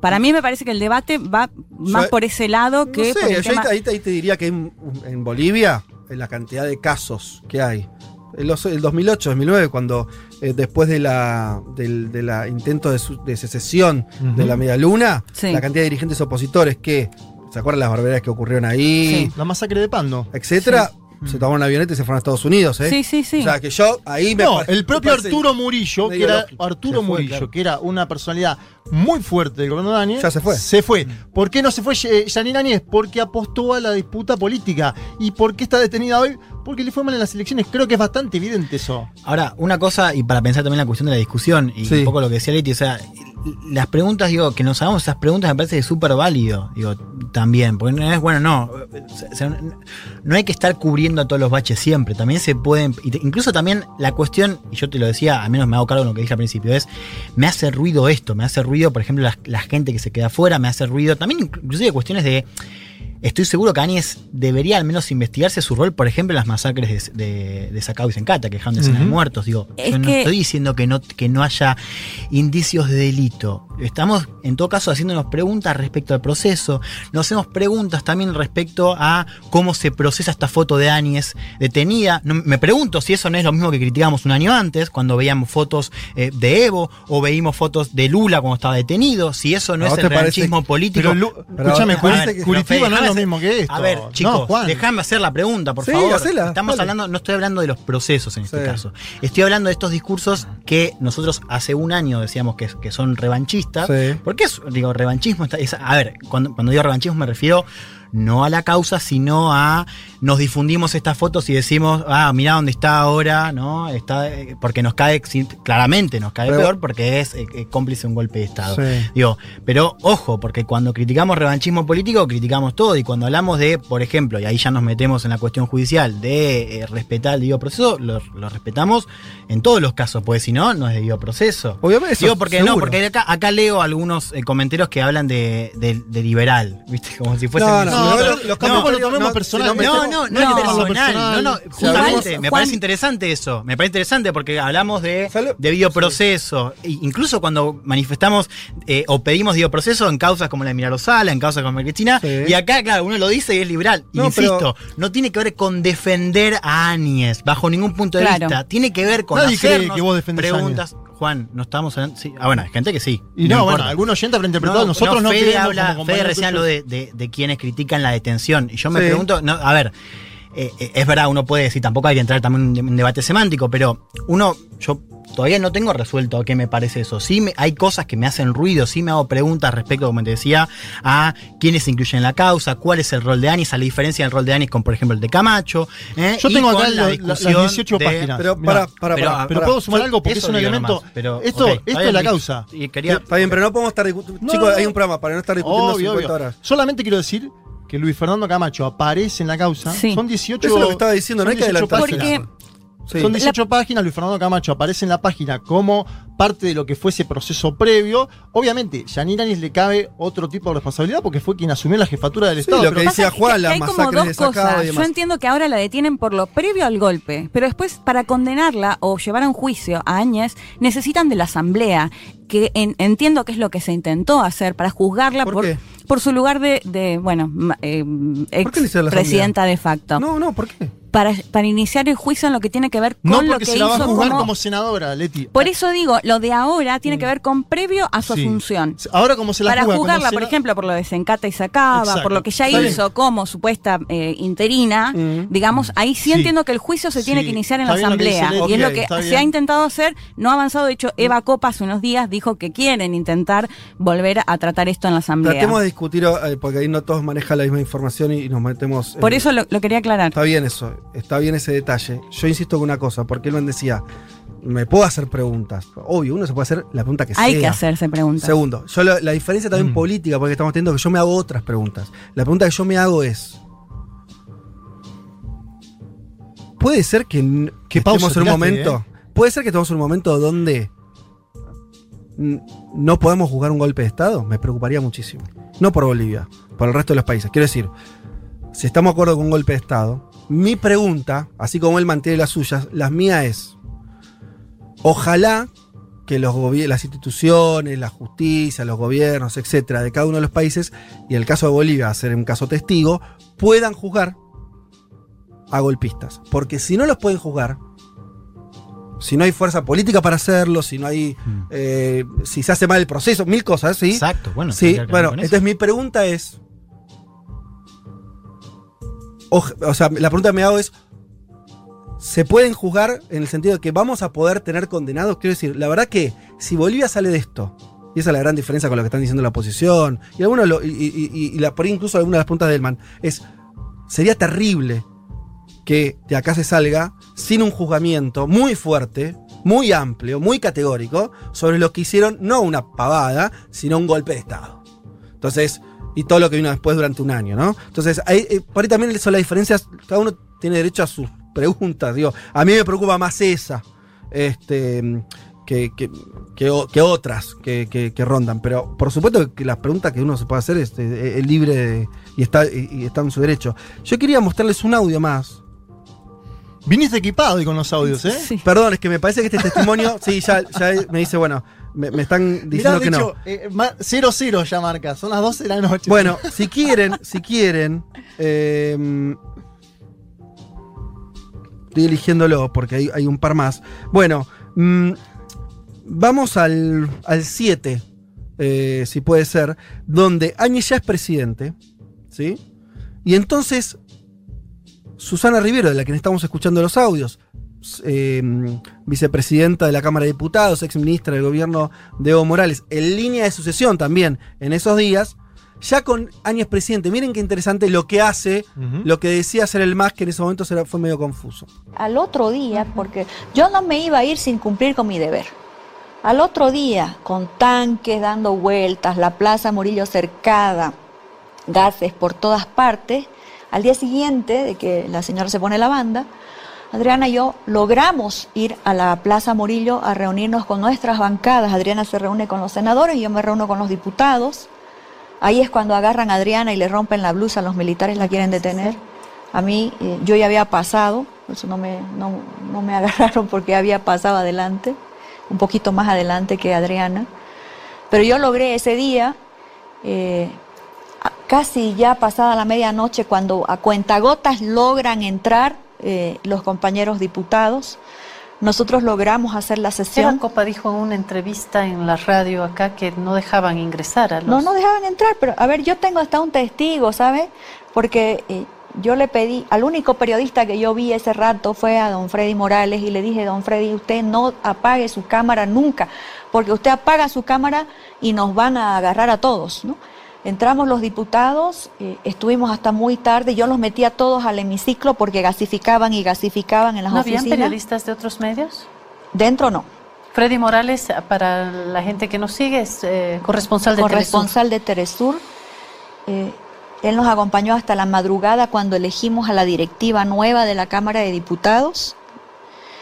Ahí mm, los compañeros dijeron en la discusión política que debíamos garantizar que sean dos alteños para las dos cámaras, porque eran los más cerca, los que tenían base social cerca para que se los pueda proteger eh, tomando en cuenta en mi caso que yo estaba sin casa, con los hijos escondidos, que ya no podía volver al Beni, eh, que ya no tenía casa porque la habían destrozado. Entonces todos de manera conjunta decidimos que ambas cámaras debían ser presididas por, por alteños, por eso se decidió por Sergio Choque en diputados, que la hicimos esa sesión, y hemos sesionado con militares en los palcos, con gases lacrimógenos que gasificaban las oficinas, con un militar y un policía en cada columna y un solo periodista al que yo le miraba de- desde donde dirigía la sesión para que no apagara esa cámara, porque esa era la única prueba de si nos mataban a todos juntos ahí, ¿no? Bueno, audio final entonces, donde básicamente eh, Susana Rivero cuenta cuando finalmente ya estaba Áñez de presidente, ya se había consumado el golpe, y lo que hace es entrar con varios diputados adentro del Congreso, logran ingresar, y que lo que logran es, y esto también es algo que discutíamos al principio también con Juan de, de los hechos, es nombran nuevas autoridades, ahí empieza la figura de Eva Copa, ¿sí? Y el, el sentido fue, el golpe ya está consumado, Áñez ya es presidenta. Por supuesto que ninguno del MAS estaba ni convalidando eso ni demás. Eva Copa, de hecho, siguió diciendo que, que había sido un golpe de Estado, aun, aun cuando era presidenta del, del- de diputados. Y había un debate en el MAS sobre la figura de Bacopa. De posterior, posterior, pero- Posterior, pero, sobre. Porque Juan marca cierta convivencia de Eva Copa con las autoridades golpistas. Sí. Hay altas ex autoridades del MAS que denuncian que Eva Copa fue parte de ese entramado también. Pero no, No, no- no sí, lo denuncian como algo propio. ¿eh? A lo, a lo Ah. que digo es como una A- a infiltrada. mí- no, no, no, me parece una locura. Bueno, eso, ¿eh? pero lo- está ese. No, sí, pero Hay un grupo que sigue diciendo. los hechos, los hechos fueron que Eva Copa fue. De hecho, no la eligen, Fede. ¿eh? fue- Ta- sí. a- a- Después, cuando Eva Copa quiere ser candidata a la alcaldía del Alto, que lo es, y que le fue excelentemente bien, el MAS le bajó el pulgar a Eva Copa. Eh, bueno, andás a ver, yo, yo no sabemos por qué. Por eso, debates Yo lo que digo es que Eva Copa fue fundamental para el llamado a elecciones. Yo nunca la vi. eh, eh, No, yo opino igual que vos. Ah, Te digo bueno. que hay, te- hay divergencia dentro del MAS, está bien, está bien, Como una cosa Está bien, sí. Eh, eh, concuerdo, pero me parece que es menor. de otra cuestión. Lo que voy es. Ponen autoridades nuevas en las bancadas Sí. para aguantar el golpe. Quiere decir, cuando digo aguantar es. Se ven fuera del gobierno, Áñez es, es presidenta, Evo Morales está fuera del país, los están persiguiendo y dicen, elijamos Para que no autoridades, todo, ¿no? elijamos autoridades, mantienen las bancadas, no renuncian a sus bancadas. No vamos a seguir pasando audios de Susana Rivero, pero ella se exilia en Argentina Sí. y se cierra un poco el moño de la situación. Entonces vos tenés un gobierno de facto, con la secuencia que acabamos de ver, y legisladores del MAS que son, van a ser muy importantes, y la incluyo a Copa, en negociar, en una posición de mucha debilidad, pero negociar al fin con el gobierno de Áñez Condiciones electorales. las condiciones electorales que terminaron en el triunfo del MAS. A lo que voy es, para mí Eva Copa habría que No, entregarle eh. las medallas. Es un ¿eh? debate largo, ¿eh? me parece que es un debate lindo el de Eva Copa y qué papel cumplió. Bueno, nos recontrapasamos de tiempo, nos peleamos un montón. Yo no sé qué está pasando a los oyentes que se No, le pusieron- gusta, ¿eh? le gusta, le ¿Eh? gusta. Hay, hay un sector, 20% que no le gusta el griterío y los otros están eh, con No, una que por ahí hagamos un mea culpa. Creo que nos pasamos un poco de, de griterío. Perdón, hablen por ustedes, ¿eh? Es verdad. Bueno, por supuesto. Leticia Martínez mantuvo la compostura en todo momento. Yo no sé si informábamos, pues, le pido disculpas a por ahí, lo que lo- no estaba muy en tema, no sé si fuimos claros en las exposiciones, si ayudamos a, a- a hacerlos pensar o no. La idea fue esa y la idea fue contar eh, a través de este testimo- testimonio que a mí me parece relevante, que son de hacer parte de la causa judicial y demás, eh, un poco más de información sobre lo que estuvo pasando. Ahora en el corte nos damos la mano con. Elman. ¿Ah, sí? Sí, nos vamos a dar la mano. Bueno, con perfecto, así me gusta. Lo voy a Lo voy a registrar, abrazar a lo voy a registrar. porque- No, abrazar mejor no, COVID. él- él En una de esas pero- cambiamos de posición, ¿eh? ¿Quién te dice? Un mundo de sensaciones. Vázquez, Carg, Martínez, Elman. Un programa que no quisiera anunciar el comienzo de la Tercera Guerra Mundial. Pero llegado el caso, lo hará.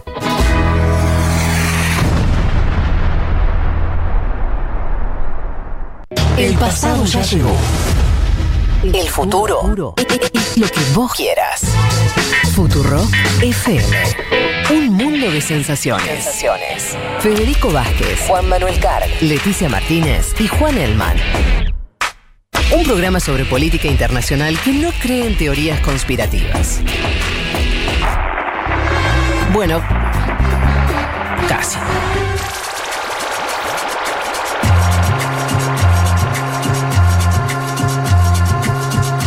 Ah. Bueno, no sé del otro lado si se cansaron de escucharnos, si les gustó. eh, ¿Le gustó bueno. o no le gustó? Ramiro Calafati dice, se entendió todo, muy buena la entrevista a Susana. No, no la hicimos nosotros. Yo tomé el audio de un canal eh, de televisión boliviano, pero es una entrevista reciente, por eso tenía algo de, informativo pasarlo. Eh, ahora voy a darle detalle para dar la cita bien, debería tenerlo acá anotado, disculpen. Eh, pero bueno, es un, es un medio eh, no, no, no, no muy conocido, acá en Argentina me refiero. Eh, y te dice, Ramiro, las preguntas de Elman son recontraválidas, como también la postura de Juan Manuel Caro de Fede. Leti, como siempre, la más educada para exponer sus ideas. Sí, señor. Ah. Comparto todo. Bueno, Igual- no sé si igual- eso es positivo o negativo en realidad, Leti. sí. Un poco más de punch. Porque si no, y sí, metete. ¿qué? No, es que a mí lo que me da miedo es que cuando empezamos a gritar no se entiende. Bueno, No, Eso. tampoco gritamos. Bueno, tampoco- vamos, tampoco- Bueno, cuando nos gritamos, pisamos un poquito. Puede ser que se haya pisado el debate, pero me parece que tampoco hubo Y gritería. acá le dice, los queremos a los dos, los queremos a todos. Bueno. ¿Tuvo qué? Bala- Estuvo balanceada, balanceada, dice David, como- el operador. Bien. Bueno, no, no tenemos mucho tiempo, disculpen, eh, porque se nos recontra fue con esto, el- el- la discusión y también el testimonio de Susana Rivero fue extenso, pero yo insisto que me parece que valía la pena eh, porque asentaba algunos hechos muy contundentes a mi modo de ver. Bien. Vamos a hacer lo que podamos, porque el tema que tenemos acá, eh, que íbamos a hablar también y que también íbamos a participar todos, eh, tiene que ver con la semana en Brasil y la semana posterior o los días posteriores a que Lula recupere sus derechos políticos. Bien, el lunes, como decía antes en la venta, explotó la bomba en América del Sur porque Edson Fallín del Supremo Tribunal eh, Federal anuló las condenas contra el expresidente Luis Ignacio Lula da Silva en Curitiba. La decisión significa más menos que la posibilidad directa de que Lula vuelva a tener plenos derechos políticos, es decir, que pueda ser candidato. ¿Qué es lo que hizo Fallín en términos jurídicos?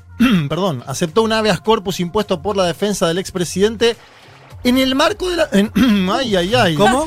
¿Qué No, pasó? que- Lo cansé, lo cansé. No, no, no. Sí, sí, sí, sí. Apareció el muñeco Gallardo antes del clásico. Sí. A ver, Fachín aceptó un habeas corpus que era impuesto por la defensa de Lula, estoy diciendo. ¿Qué cuestiona Fachín? Que Lula haya sido jugado en Curitiba, Fede, compañeros. Sí. Si uno se pone a pensar en eso, tiene lógica total. Porque uno dice, el departamento de Guarujá Mm. estaba en San Pablo, ¿no? Cayó en Curitiba porque en Curitiba, ¿quién estaba? Moro. Moro. Moro venía llevando la, la investigación del lavallato. Esa especie de manipulit, lo contamos muy, muy Sí, sí. la- largo y tendido acá, ¿no?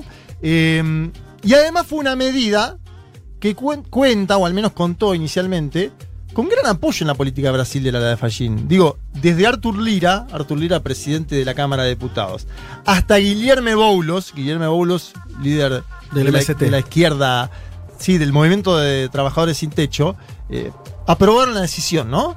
Es decir, o- polos opuestos en la política brasilera. Esta decisión ahora va a ser sometida a fines de marzo a- al Pleno del Máximo Tribunal. Hay que decir que Lula había sido condenado mientras giraba por Brasil, ¿se acuerdan ustedes eso? Encabezaba encuestas, abril del año 2018, pasó 580 días detenido. Su verdugo Moro fue premiado siendo ministro de Justicia de Bolsonaro. Ver este escenario, el escenario completo, nos sirve para pensar el paso a paso de esta trama, porque hubo impeachment a Dilma, ataque armado a la caravana de Lula, prisión e inhabilitación de Lula, triunfo de Bolsonaro frente a Haddad, con los medios diciendo son más o menos lo mismo, ¿te acordás de eso? Moro sellando una alianza de gobernabilidad con el propio Bolsonaro y más tarde el divorcio de ambos por una disputa en torno a la Policía Federal, la pandemia, etcétera, etcétera. Sí. Tras conocer la decisión de Fachín, habló Bolsonaro en dos ocasiones, dos oportunidades. En la primera dijo estar sorprendido por la decisión, no sé si lo vieron, llovía de fondo, Bolsonaro dijo que estaba sorprendido, aunque intenta vincular a Fachín con Lula, ¿no? Dice, está vinculado Fachín con Lula, lo típico, ¿no? En la segunda apunta directamente a los gobernadores por el, confin- por el confinamiento que tiene lugar en este momento en diversos estados de Brasil. Y dijo que es Lula, atención a este dato, porque se suben los dos al escenario. Lula Sí, se sube claro. y Bolsonaro lo sube a Lula. Bolsonaro dice que es Lula quien está detrás del confinamiento en varios estados de Brasil, adoptando medidas como en la Argentina, que va camino a Venezuela. Toda esa ensalada discursiva la dice Bolsonaro, si les parece, escuchémoslo. Dale. E eu estou muito preocupado com essa política que, infelizmente, continua e tem uma adesão total por parte de governadores ligados ao Lula, ligados ao PT. Isso leva o cidadão a uma situação de miserabilidade. E eu digo, até mesmo a desacreditada OMS tem dito que a política de lockdown só, só tem um efeito: tornar o pobre mais pobre. Então, se ele fala, como é que ele pode falar em renda, em distribuição de renda, se quase ninguém trabalha com essa política de lockdown que ele apoia? Imagine se o candidato dele, o poste dele, o Haddad, tivesse sido eleito em 2018. Essa política de lock- lockdown estaria colocada em todo o Brasil. Seria um caos. Agora, política semelhante adotou a Argentina, por exemplo. Olha como é que está a Argentina. Já começa um processo semelhante ao da Venezuela. Bien, traduzco al presidente Jair Mesías Bolsonaro. La política de casi todos los gobernadores es apoyar el lockdown, ¿sí? es decir, el confinamiento. Se obligan a quedar en casa y se pierden empleos. ¿Cómo puede una persona sin empleo ayudar a la clase empresarial? Es una catástrofe. Estoy muy preocupado porque esta política infelizmente continúa y tiene una adhesión total por parte de los gobernadores ligados a Lula, ligados al PT. Eso lleva a una situación de miserabilidad, dice Bolsonaro. Escuchen esto. Hasta la desacreditada OMS dice que la política de lockdown solo tiene un efecto, hacer al pobre más pobre.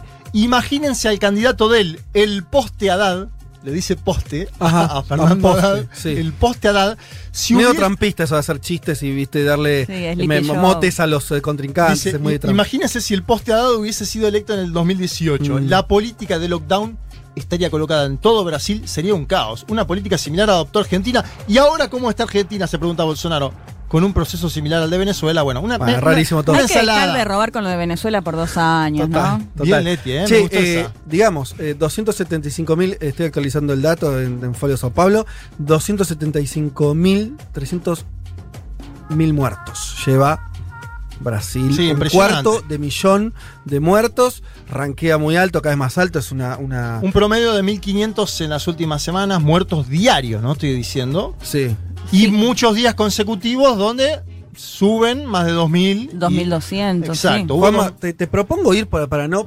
porque- para no ir tanto a lo informativo, y ya que Sí. estamos en la, la- en la onda esta medio debate, yo te pregunto, y con esto lo abrimos. y ya, ya estamos en esta, la abrimos a, a- a todos. Vos dijiste algo muy cierto.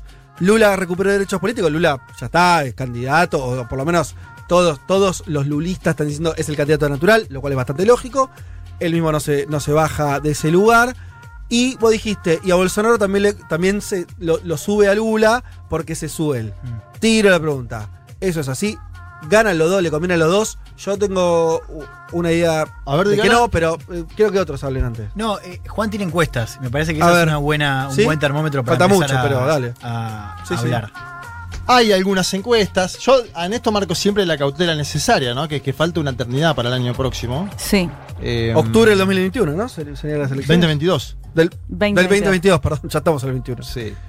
Un año y medio. más. Todavía no hay candidaturas confirmadas, ¿no? Ese Sí. es el otro dato. Ni del oficialismo ni de la oposición. Hay un sondeo del Instituto IPEC para el estado de San Pablo, salió la semana pasada, que otorga a Lula un potencial de intención de voto, y acá lo marco porque es una encuesta de- hecha de una forma, lo votaría, lo Mm, podría llegar claro, a podría votar. votar. Bueno, potencial de intención de voto cercano al 50%. Mm. Atención, contra un 38% del actual presidente de la nación. ¿Sí? De esa encuesta está bueno también desagregar los que dicen nunca votaría por, ¿no? Es el dato más interesante Sí, en claro. cuanto a... De rechazo. Exacto. El famoso rechazo. Bien. 44 dice que nunca votaría por Lula. Bien. 56, y atención a este dato, dice que jamás lo haría por Bolsonaro. Lo cual le creció mucho el último tiempo. ¿Se acuerdan que Bolsonaro tuvo un veranito? Sí. De- en plena a- pandemia. Octubre, eh, cuando hizo algunas ayudas sociales. Claro, el monto ¿Se acuerdan? Después de- el auxilio de emergencia. mucho. De la- después del auxilio de emergencia, que incluso Claro. hasta hubo un dirigente social en Argentina que llegó a decir que Bolsonaro era, era más cándido con los pobres que el gobierno argentino. Bueno, exabruptos por todos lados. Pero hubo un veranito bolsonarista que toda- a todas luces, y esto es lo que yo, eh, mi lectura del asunto, que opina Juanma, Juan Leti, es Bolsonaro está en un momento entre malo y horrible. La cantidad de muertos disparada colapsó su relato. La narrativa de Bolsonaro es la misma que tenía hace un año con la pandemia. Sí. No hay que cerrar, y yo qué sé. Claro, pero con 275 mil muertos y el sistema de salud colapsado en San Pablo. La gente está muriendo literalmente antes de poder ser hospitalizada. Y lo otro que veo, lectura de diarios, y que tenés a la elite soltándole la mano de forma tremenda, los medios de comunicación ni hablar, ves el jornal eh, nacional anti-bolsonarista, casi te diría pro-Lula, tenés a empresarios que están diciendo esto no va más, tenés a los militares que con ciertas diferencias con Bolsonaro, el tipo sin partido político, yo, lo que veo es un tren que va, me, me asombraría que termine el mandato en esta circunstancia. Me asombraría Bueno, que termine te el digo que tiene 38 puntos de intención de voto. Eso es, eso te es una. te yo te- vuelta para el otro, ¿no? Claro, pero yo te estoy hablando de los factores de poder. A lo que voy es. Bien. Vos sos un empresario antilulista, Juan Leti. Sí. Sos un empresario antilulista. Fuiste uno de los factores que eh, pulsó a Lima al poder. No querés que vuelva el PT. Enfrente lo tenés a Bolsonaro cayéndose en picada. ¿Estás muy tranquilo yendo elecciones entre Bolsonaro y Lula? Bueno, ¿y a quién apoyás? Ahí entran los otros segmentos, ¿no? Yo creo que un reemplazo de gobierno sería Moro. un reemplazo de gobierno. Te digo, yo no sé si Bolsonaro en estas condiciones le da la nafta para competir. Bolsonaro, com- como no tiene nada para perder. Obvio. Es que para mí, un poco lo que vos dijiste, No ¿no? sé. Se empieza a caer un poco ese relato. Porque Sí. el año pasado, en este veranito que vos decís, Mm. a todos, todas nos llamaba la atención. Veías, porque todo este tema del de, la- el discurso de la pandemia de Brasil fue desde el comienzo. Y todos decíamos, ¿cómo puede ser que un presidente que diga semejantes bestialidades, que esté pasando todo lo que está en- eh, pasando en Brasil, aumentaba en, las en, en- en los números, ¿no? En las encuestas. Me parece que lo que empieza a pasar ahora es que se empieza a caer definitivamente un poco ese relato cuando empezamos a ver que los números o el apoyo incluso de los mismos gobernadores, que también vemos, si bien el año pasado los gobernadores empezaron a distanciar muchísimo, sobre todo el manejo de la pandemia, Sí. me parece que también ahora estamos viendo mucho más fuerte ¿Quién eso. va a querer he- heredar, Leti, en una campaña presidencial la gestión de Bolsonaro? Sin o sea, partido. ¿se- ¿ustedes se dan cuenta de lo que estamos hablando? Porque, eh, pero es un tipo, es el único presidente en el mundo de un país relevante que mantiene esta línea. Y por eso el discurso de Lula me parece que fue muy bueno también por eso, porque él podía haber dinamitado todo, tiene Total. muchas razones. eh, Lula Para estar enojado. Para estar enojado. Sí. eh, y, y sin embargo, un discurso donde, por un lado, primero plantea esto del apoyo internacional que recibe, lo cual es un contraste muy fuerte entre Bolsonaro, que es un presidente muy aislado, pero además esta idea de del orden bien entendido, ¿no? De eh, referirse a la, a la- a la- a la crisis y a la catástrofe sanitaria, esta idea de la gobernabilidad, un poco, bueno, lo hemos visto en, en- en los, como, como decía Lolo Linera, Juan, los, los, los nuevos progresismos, ¿no? Progresismos moderados. ¿No? Eh, no digo, no, no hablo de, de la moderación, ¿eh? no, Sí, no, sí, no- sí. no estoy hablando de eso, pero sí de enfocar el discurso en la cuestión de gobierno, en, en la catástrofe de Bolsonaro y no tanto la cuestión ideológica de los. O sea, sí, por supuesto, hay Sí. dardos, pero más enfrentado en yo puedo volver a poner en orden. Totalmente de acuerdo. Me parece que ese es el dato de Sí. su discurso de Lula, el exactamente lo que vos decís. Y a lo que voy es, eso para mí terminó de desarmar el tablero, Juanma, porque vos viste lo que son las declaraciones de Doria, de tipo ante Lula. Sí, bueno, por Bueno, eso vuelvo a competir en mi estado. El propio Bolsonaro. O sea, un default total, ¿eh? El propio Bolsonaro apareció por primera vez después de mucho tiempo en barbijo al día siguiente de Sí, las eso. declaraciones de Lula. Mm. Algo puede indicar, ¿no? Totalmente. Algo puede indicar. Y me interesa lo que dice Juan Elman eh, en el sentido de dos cosas. Creo que la- Lula enfoca el discurso económico. Una parte dice, ustedes no saben la alegría que era en mi gobierno ver a los peones comiendo picaña y tomando cerveza, ¿no? Como diciendo, hubo un momento importante para los trabajadores en Brasil, fue en mi gobierno. Dice, estamos peleando por un auxilio de emergencia porque el pueblo no puede morir de hambre. No es necesario leer a Marx para defender a eso, como diciendo, eh, me puedo mostrar un poquito más al centro pidiendo un auxilio de emergencia y que no suene mal. Y atención, nombra la alianza del año 2002, cuando fue con. Alencar. Cuando Con la fue- derecha. Cuando él fue con Alencar, un empresario. Es un Lula, algunos dicen pragmático, otros dicen moderado. Yo concuerdo que el Lula ve, como dice Juan Elman, la necesidad de ordenar Brasil. Brasil tiene la bandera orden y progreso. Hoy Brasil no tiene nada de orden y progreso. Nada, Nada. cero. De hecho, tengo un audio del propio Lula, que es el tercero, diciendo, este país está totalmente desordenado porque no tiene gobierno. Então, esse país está totalmente desordenado e desagregado porque não tem governo. Eu vou repetir: esse país não tem governo. Esse país não cuida da economia. Esse país não cuida do emprego. Esse país não cuida do salário. Esse país não cuida da saúde. Esse país não cuida do meio ambiente. Esse país não cuida da educação. Esse país não cuida do jovem. Esse país não cuida da meninada na periferia. Bien, bastante clarito, igual lo, lo menciono, este país está totalmente desordenado porque no tiene gobierno. Lo voy a decir de vuelta, dice Lula, no tiene gobierno, no cuida de la economía, del empleo, del salario, de la salud, del medio ambiente, de la educación, de los jóvenes, de los habitantes de la periferia. Un poco lo que nos decía eh, Celso Amorim, ¿no? Claro, cuando Eh, lo entrevistamos hace dos semanas. La semana pasada, ¿no fue? No, Uy, la no me anterior. acuerdo ya. la anterior. Bueno. De- el dato era que Celso no tenía idea de que iba a recuperar los derechos políticos de Lula, ¿viste? O sea, No. hubo una decisión de la justicia bastante sorpresiva, Sorpresiva. para las propias filas del PT, por lo menos para Celso Amorim, eh, que no, no, no, Sí. no, pre- no veían eso. Tengo ¿no? una segunda encuesta. Sí, a ver. La de XP y PESPE, esta encuesta está interesante porque es la primera tras la decisión de Fachín, ¿no? IP y- a ver, XP y PESPE está vinculada al mercado financiero. Lo digo como para que entendamos primero de dónde sale. Sí. Cabeza a cabeza. Bolsonaro 27, Lula 25. Es decir, con un margen de mm, 3,5 más menos es un empate técnico. Y atención a esto por lo que decía Fede. ¿Quiénes siguen en el pelotón? Sergio Moro con 10, Ciro Gómez con 9 y el empresario y conductor televisivo Luciano Hack, asesorado hasta ahora por lo que sabemos por Marcos Peña, al menos en las últimas semanas hubo un acercamiento entre Marcos Peña y este conductor y empresario televisivo, 6 puntos, Luciano Hack.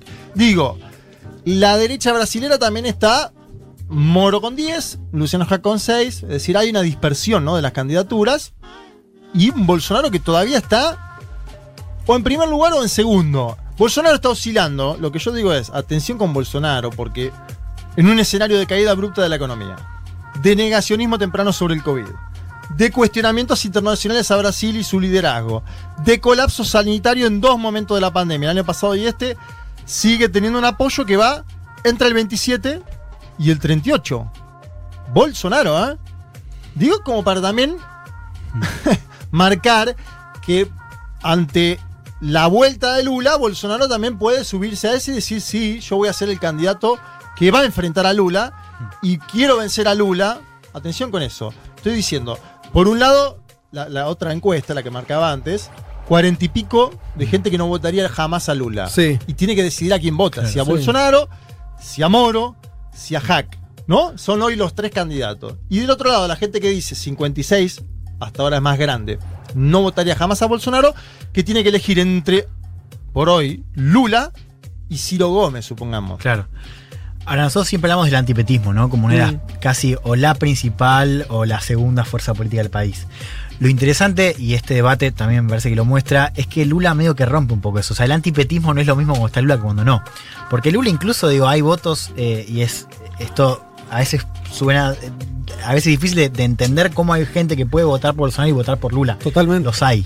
Los Los, hay, hay. y Y la muchos. candidatura de Lula también es tan fuerte, también por eso, porque Lula tiene o ha mostrado condiciones, al menos en las encuestas es lo que se dice, es lo que, lo que reflejan, que es capaz de romper o al menos, vamos a decir, perforar un poco ese antibetismo. Digamos, Lula, una cosa es el PT con cualquier candidato, otra cosa es Lula en el juego. Totalmente. A pesar de que, yo no me voy a cansar de decir esto, la candidatura de Haddad fue exitosa.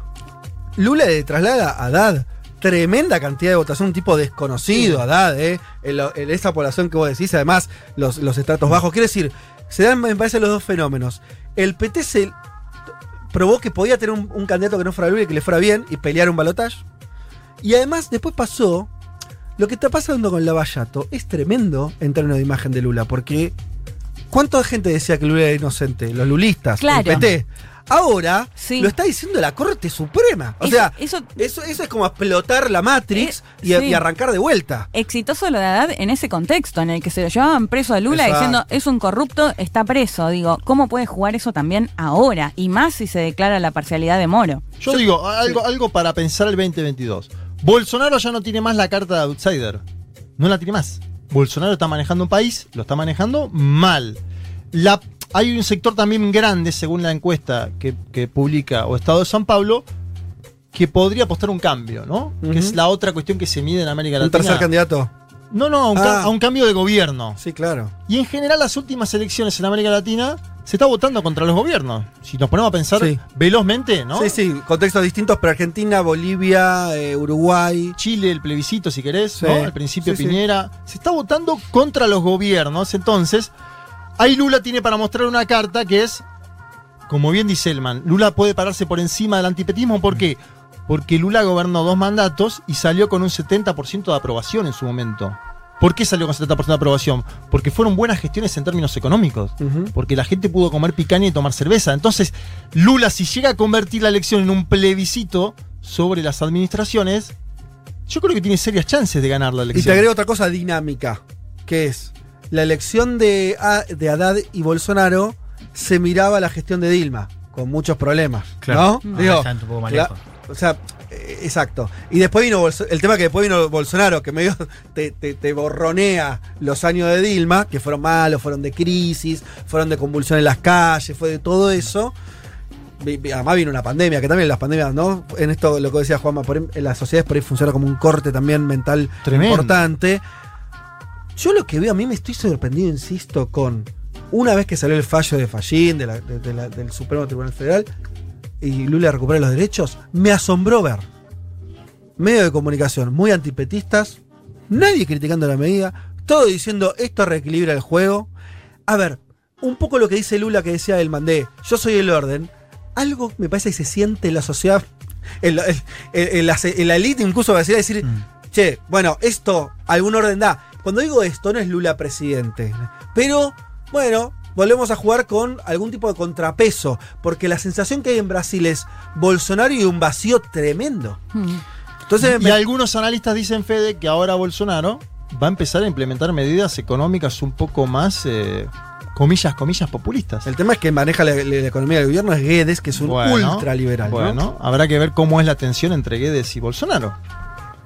Elman, eh, ¿quiere hablar usted? Hable. No, no, no, no. est- Estaba pensando en voz alta, digo. O sea, eso lo de. Lo de o sea, el análisis que primó es ahora Lula, eh, eh, Bolsonaro, sabiendo que Lula está en carrera, eh, si había una discusión respecto a si Bolsonaro se terminaba de alejar o no de la agenda liberal, digo, se termina alejando porque ya se alejó un poco. Sí. Eh, ahora dicen, bueno, lo va a terminar de hacer, digamos. A esa idea de que volvía al camino liberal del mercado con Guedes corporizado como ministro, yo creo que hoy queda un poco más lejos. De hecho, casi Bolsonaro hasta te diría que, que mostró señales en esta semana de que no va a volver a esa senda. Pero fíjate que los dos hacia el centro, porque Lula dice, yo estuve con Alencar en el 2002, yo, lo mío fue crecimiento, y Bolsonaro poniéndose el barbijito el día después, diciendo la salida es la vacuna. Ahora Sí. Bolsonaro dice la salida es la vacuna. Esto es increíble. Igual, chicos, ¿se acuerdan lo de Trump? Para no hablar. eh, Ahí tenés un caso concreto. Y además los personajes se parecen mucho.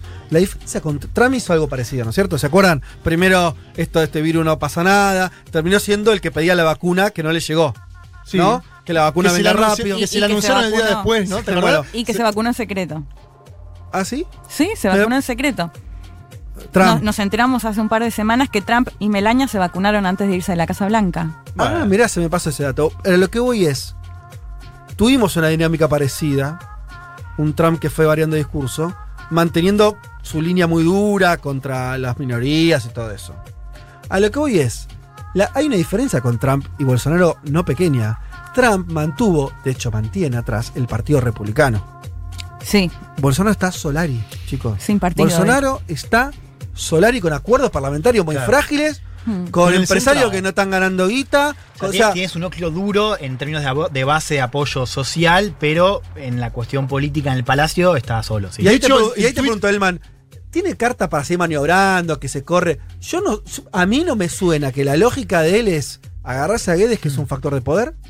Mal que mal, digo, eh, algo ahí controla y gobierna el ministro de Economía de Brasil. Y su agenda identitaria. Lo cual serían todas buenas noticias para Lula. Si vos tenés un Bolsonaro que sigue creyendo que va a ir para ahí, por más que amplíe, quiere decir, viste que hay una par- un momento donde se nota, es como Trump se quiso correr al centro, era Trump, no pudo. Entonces, a mí me cuesta ver cómo va a articular, cómo podría articular una. Pero una murió de pie centro. Donald Trump, ¿eh?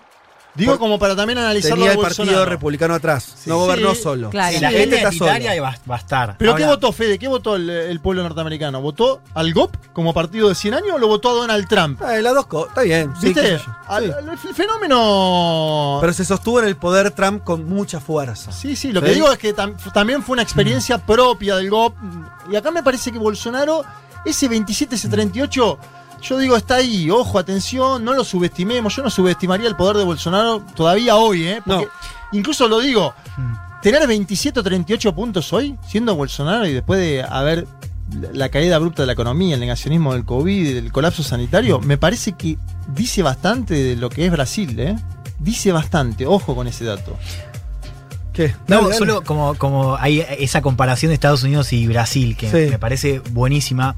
Pienso también en un, un eje que, que da para abrir, ¿no? digo, no lo vamos a, a profundizar, pero es qué pasa con la reacción, sobre todo en los sectores militares, ¿no? Porque hemos visto, vos decís bien, en los medios no está esa cosa de, uh, vuelve Lula, ¿no? Digo, hay una El cosa de, bueno, claro. Sí, eso no. Pero yo prestaría atención a qué pasa con los sectores militares. ¿Por qué, che? ¿Cómo a ver, sería eso, porque quiero decir, ahí pensemos en las narrativas de las elecciones. O sea, hoy Bolsonaro ya está diciendo que, no- que si gana eh, otro candidato es por fraude, lo Sí. cual digo, uno puede pensar que es lo mismo, puede Lo pensar mismo no, de es Trump. lo mismo que le decía Trump. Sí. Trump intentó llevar hasta el último momento Sí. en Estados Unidos. ¿Qué pasó en Estados Unidos en esa semana caótica? Hubo un dato singular, que es que los militares no le respondían. Los militares fueron los que se iban a decir, nosotros somos los primeros que lo vamos a sacar a la Casa Blanca si se confirma el resultado. Sí. Pregunta abierta, no hace falta responderla ahora. No, claro. ¿Qué pasa en Brasil Con los militares. escenario? Con los militares que tienen más de la mitad de las Fuerzas Armadas en el gobierno de Bolsonaro. Bueno, eh, Interesante pregunta. Interesante. Sí, a mí me suena que. Porque que- no tiene partido, como vos decís, pero No tiene a los milicos. tiene militares. ¿Y Sí. el- ¿Los milicos son un partido? Sí. ¿O no? Sí, hoy, o sea. Y hoy más que Los nunca. milicos se politizaron y ocuparon espacios muy importantes en Brasil y hay que ver. Eso no se imagina, que la llegada de Lula volvería más civil el, go- el gobierno. ¿Tendrá política Lula hacia los militares? ¿Alguna? ¿De acercamiento? Los militares se van a jugar. Los militares en Estados Unidos. En Brasil es una institución, a diferencia de Argentina, socialmente respetada. ¿Van a salir a bancar a Bolsonaro? Lo hicieron, cuando ganó lo hicieron. Bueno, pero había ganado las elecciones. Seguro. Limpiamente. digo, había ganado limpiamente y hoy no. Ese, entre ese 27 y 38. ¿Tendrá apoyo Bolsonaro? Yo creo que tiene un apoyo muy grande en esa base, ¿eh? Como lo tiene en la Argentina el PRO, como lo tiene en Uruguay el Partido Nacional. Ojo, los militares suelen apoyar en general a los candidatos de derechas en nuestro país. Al menos esa es la inquietud, la, la- la inquietud, no. Bueno, la impresión que tengo. digo. Dejamos esa, ese asterisco respecto al, al rol de los militares, pero lo cierto y lo que creo que quedó acá saldado es que el mapa político de Brasil cambió, se dio vuelta en cuestión de horas, te diría minutos. Sobre todo a mí me sigue impresionando, mientras Lula estaba sin derechos políticos, nadie suponía que los iba a recuperar rápidamente, nadie los daba como candidato y ahora ya, más allá de lo que pase en un año y medio y más, más tiempo todavía para la elección del... Ya hoy cambió la política de Brasil. Sí, Eso otra no ¿Y, tiene y nada qué que ver. pasa si lo llegan a, a- a juzgar a Sergio Moro? Para mí eso es clave. Digo, si se si llegan a la conclusión de que fue parcial, me parece que aún puede cambiar más el mapa. Fe, déjame comentar algo. Sí. Hoy se cumplen tres años del asesinato de la concejala Marieli Franco. Muy cierto. Me parece que es válido recordarlo, sobre todo si estamos hablando de Brasil. Sobre todo porque además ella estuvo en el centro de todo esto que fue ¿no? la política en relación a las milicias, la violencia política, que fue una novedad en Brasil y la tuvo ella como víctima principal. Y con algunos linkeos ahí directos a la familia Bolsonaro. Por si vos lo tenés más, más eh, lo seguís más de cerca, ¿no? Vi, es una intuición, te, te pregunto. La figura de Mariel Franco en Brasil empezó también a, hacer, a cobrar cierta relevancia, quiere decir, empezó a ser adoptado como un símbolo también de, eh, de lo anti-Bolsonaro, me parece, ¿no? Más que cuando fue el asesinato, eso, eso fue mi... Con el tiempo, decís. Con el tiempo se la ve más, se la- es una intuición, por ahí me estoy equivocando, no, no, no lo sé, eh, pero recordemos, digo, ella era, eh, era una concejala de un partido minoritario, digo, no era una figura central. Me parece que, y esto hizo bien, me parece parte de la izquierda más amplia, el esfuerzo supongo de medios de comunicación alternativos, no lo sé, de sostener su figura. Yo ahora la empiezo a ver más este, presente y cuando fue el aniversario, que fue este, ahora, hoy mismo, Hoy, hoy. mismo, pero ya el día de ayer vi algunas notas respecto a ella, cosas y es que quizás el linkeo con la familia Bolsonaro, las milicias Exacto. y el apoyo de Bolsonaro reiteradas veces, con las milicias que lo hemos contado, son esas organizaciones criminales, sobre todo de eh, fuerzas de seguridad, eh, me parece que tiene que ver con eso también, con todas las cuestiones que se descubrieron en estos tres años. Sí, y el PSOL creció como partido, ¿no? Claro. Porque estamos hablando de Boulos, fue candidato a la alcaldía de. San Pablo. El PSOL también creció como partido. Y, y- y ese va a ser un debate dentro de las izquierdas en torno a la candidatura, porque Lula posiblemente sea candidato, pero con quiénes y cómo arma Hmm. ese, eh, ese esquema, ¿no? De alianzas. Se viene un frente de, de- ¿cómo sería? To- eh, Frente de todiños. Todiños. Y todiñas. Bueno, vámonos de acá, sí, un poquito de música. El plástico de tu perfume, Lisandro Aristimunio y con Liliana Herrero. Qué lindo esto.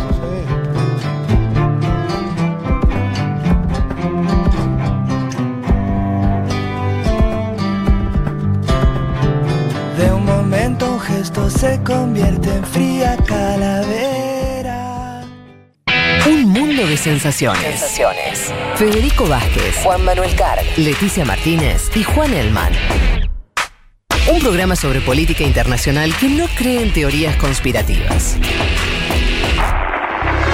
Bueno, casi.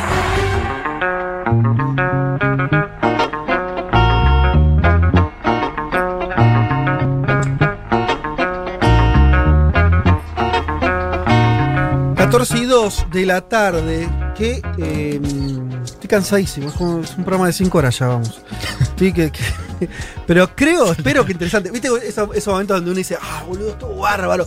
Y del otro lado la gente, no sé. ¿Estuvo bueno o no estuvo bueno? Que nos Claro. digan. Sí, pero la gente ya, se saldó ese debate. Se saldó. Siempre hay, viste, un par, pero ya Eh, que sí. Vamos a leer entonces algunos mensajes, porque hay un montón, que montón. Eh, a ver, ¿por dónde arranco? Acá en Brasil como en Argentina, vamos a volver, dice Lula Vice. Supongo que entonces es alguien que nos escucha desde Brasil. Lula tiene que hacer como Cristina ir de vice. Esta no la tiramos. Yo creo que es distinto, que allá me parece no funciona esa, pero ¿quién te dice? Eh, con alguien fuerte de la izquierda. Abrazo, Brazuca. Bueno, abrazo para ti.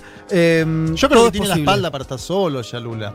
Por esto que decimos antes, ¿no? De que desde Artur Lima hasta Boulo dijeron está bien la- lo, lo que dice Fachín, me parece que tiene la espalda para ser candidato. Sí, el tema del análisis podría ser ese famoso trasladándolo con Lula. Antilulismo. Eh, con Lula no alcanza. Si Lula no se puede, con Lula no alcanza. Que hay que ver si eso es real.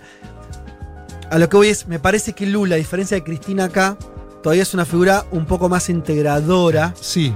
Eh, y sobre todo, esto también que marcaba Elman, llega a algunos estratos que no sé si llega. A ver, igualmente ser de vice. El modelo Cristina, Al- Alberto Cristina, fue o sea, de estudio para mí porque recontra funcionó, así que no lo descarto. No sé. Para no sé si existe el ahí- Alberto Fernández allá, ¿viste? ¿Para quién, quién sería? No, Ciro Gómez, pero no lo podés traer nunca. No, no, que digo, Ciro podría cumplir ese papel. Pero Ciro Gómez no quiere el PT. Sí, por eso te digo, además- Alberto Fernández no es que no quería el PJ. No, no, no, no. Hubo. eh, En esos momentos hubo una confrontación a- abierta entre Alberto y Cristina que obviamente se salda por un acercamiento entre ambos. Ciro Gómez no quiere acercarse a Lula, ese es el otro dato. Para mí un factor ahí puede ser la edad.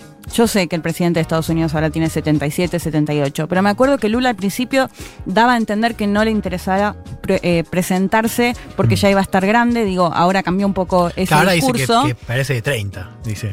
Que uno lo escucha rugir y No, dice no, mal. No, no, lo escuchás sí, totalmente. Pero bueno, digo, nosotros. hay que ver. Sí, totalmente. Bien, pero... vos decís que puede ser un factor bueno, se, se Pero verá. factor para que no se candidate o factor para que sea candidato No, que puede, ser que puede estar acompañado por alguien en quien confíe Claro. o esta situación. Esto lo que planteaba la oyente o el oyente, no sé. O sea, que no vaya de presidio. Claro. Yo te digo dos cosas, me parece. La primera experiencia mala de él delegando en Dilma. Delegó en su ministra y la verdad que fue. Y él cada tanto, muy elegantemente Lula, para mala quiera Dilma, como dice Elman, él habla de su gobierno, no el de Dilma. Hubo muchas y cada tanto sobre el tira. segundo mandato. Cuando, porque Dilma fue dos veces candidata. Claro. Muchas discusiones en el PT internas sobre entre Dilma y Lula. Y ella le dijo, yo quiero ir, yo voy a hacer, Bueno. yo quiero ir. Parece que se saldó ahí, que Lula dijo, bueno, vas a ser vos. Así te fue. A lo que voy es, eh, hay una experiencia mala de, de- de- de Lula dejando un delfín. Sí. Eh, a diferencia de, Nada, en eso en Argentina no, no ocurrió porque ganó Macri. Eh, no sé. a- lo, lo veo, lo veo más candidato que otra cosa, pero candidato encabe- encabezando. Sí. Eh, ¿Qué, ¿Qué más? más? Mm, Leo, te leo para. Sí, un poco. vos encontraste Tata, Chicos, favor. sigan el programa increíble. Y Nani dice: Es el mejor programa que jamás existió en la radio Bueno. argentina. Amamos su intensidad, no se vaya nunca. Bueno, yo digo, digo, perdón, yo voy a leer esos mensajes. ¿Qué? perfecto. Perfecto. Se quedó mal porque lo acusaron de liberal. No, no, eso no. No, no me molesta. Acá Martín de la Plata dice con un gran asado y una cerveza en mano, dice, los esperamos para terminar la discusión. Ah, bien. Me Y interesa. bueno, yo me quedé un poco y me voy a quedar Sí. un poco. Tengo ganas de seguir. no sé. Bueno, Y está la plata, no. Me gusta este de lejos. Sa- Santicus dice, esa discusión fue re tranqui, se nota que no conocen a mi familia. No, Ah, y me gustaban los que decían que también se generaba el debate en su familia, ¿no? Que nos escuchaban y a su vez discutían Se- ellos se también. Claro. Acá pregunta Lore si Bolsonaro no está por venir. No. Porque, Ah, sí. porque yo Sí, pasé las declaraciones dato. contra Argentina de Bolsonaro. En el día de ayer la Cancillería informa que va a ser virtual la cumbre del Mercosur por la crisis sanitaria que hay en diversos países. para fácil historia. ¿no? Ellos iban a ver por primera vez a Alberto Fernández y Bolsonaro Sí. cumbre el Mercosur. Sí. Después viene el audio que vos pasaste, Sí. Sí. donde eh, Bolsonaro, que se venía diciendo, bueno, ya está mejor con Argentina, dice Argentina igual Venezuela. Venezuela. Acto seguido, Alberto Fernández dice, vamos a hacerlo por Zoom. Respira Esa- Alberto Fernández, que no tenga que encontrarse El cara a famoso cara. Mercosum va a ser.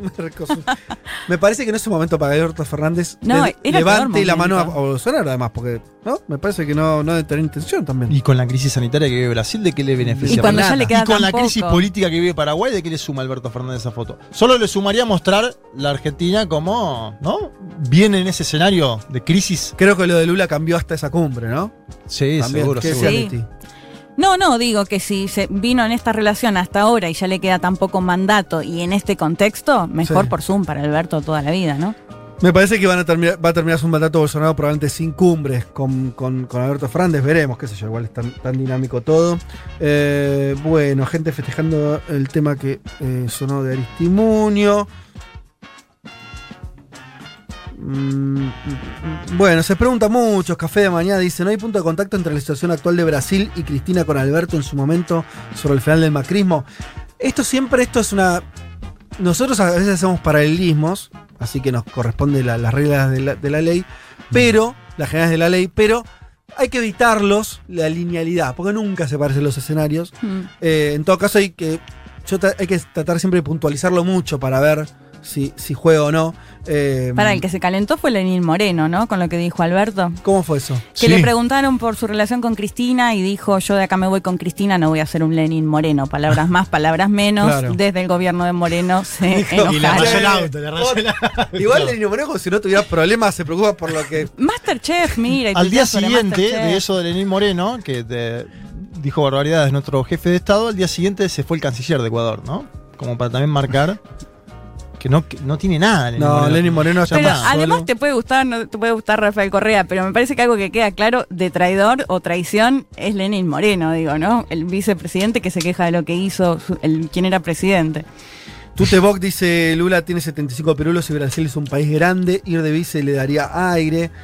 Bueno. Sí, pero después hay que gobernar. Y siendo vice se complica. No, ¿no? en Brasil eh, el vice está de adorno como en Argentina. Sí. Recontra adorno. No le consultás. Puede hacer, puede intentar, que- puede intentar un impeachment, ¿no? Puede intentar un impeachment. Si, si- Claro. si lo come Lula, se viene el impeachment. Claro. Eh, sí. Sí. No hay Eh, nada que temer. Muy Sí, bien. Mirá cómo sí. está afilado. Bueno, chicos, sigan el programa que está muy bien así. Eh, bueno, muchísimos. La gente está comentando muchas cosas. Pero bueno, tenemos que avanzar. Porque si no, se nos va a seguir terminando este programa. ¿Qué más les iba a comentar? ¿Alguna cosa más? Eh, bueno, ya, ya vendrá.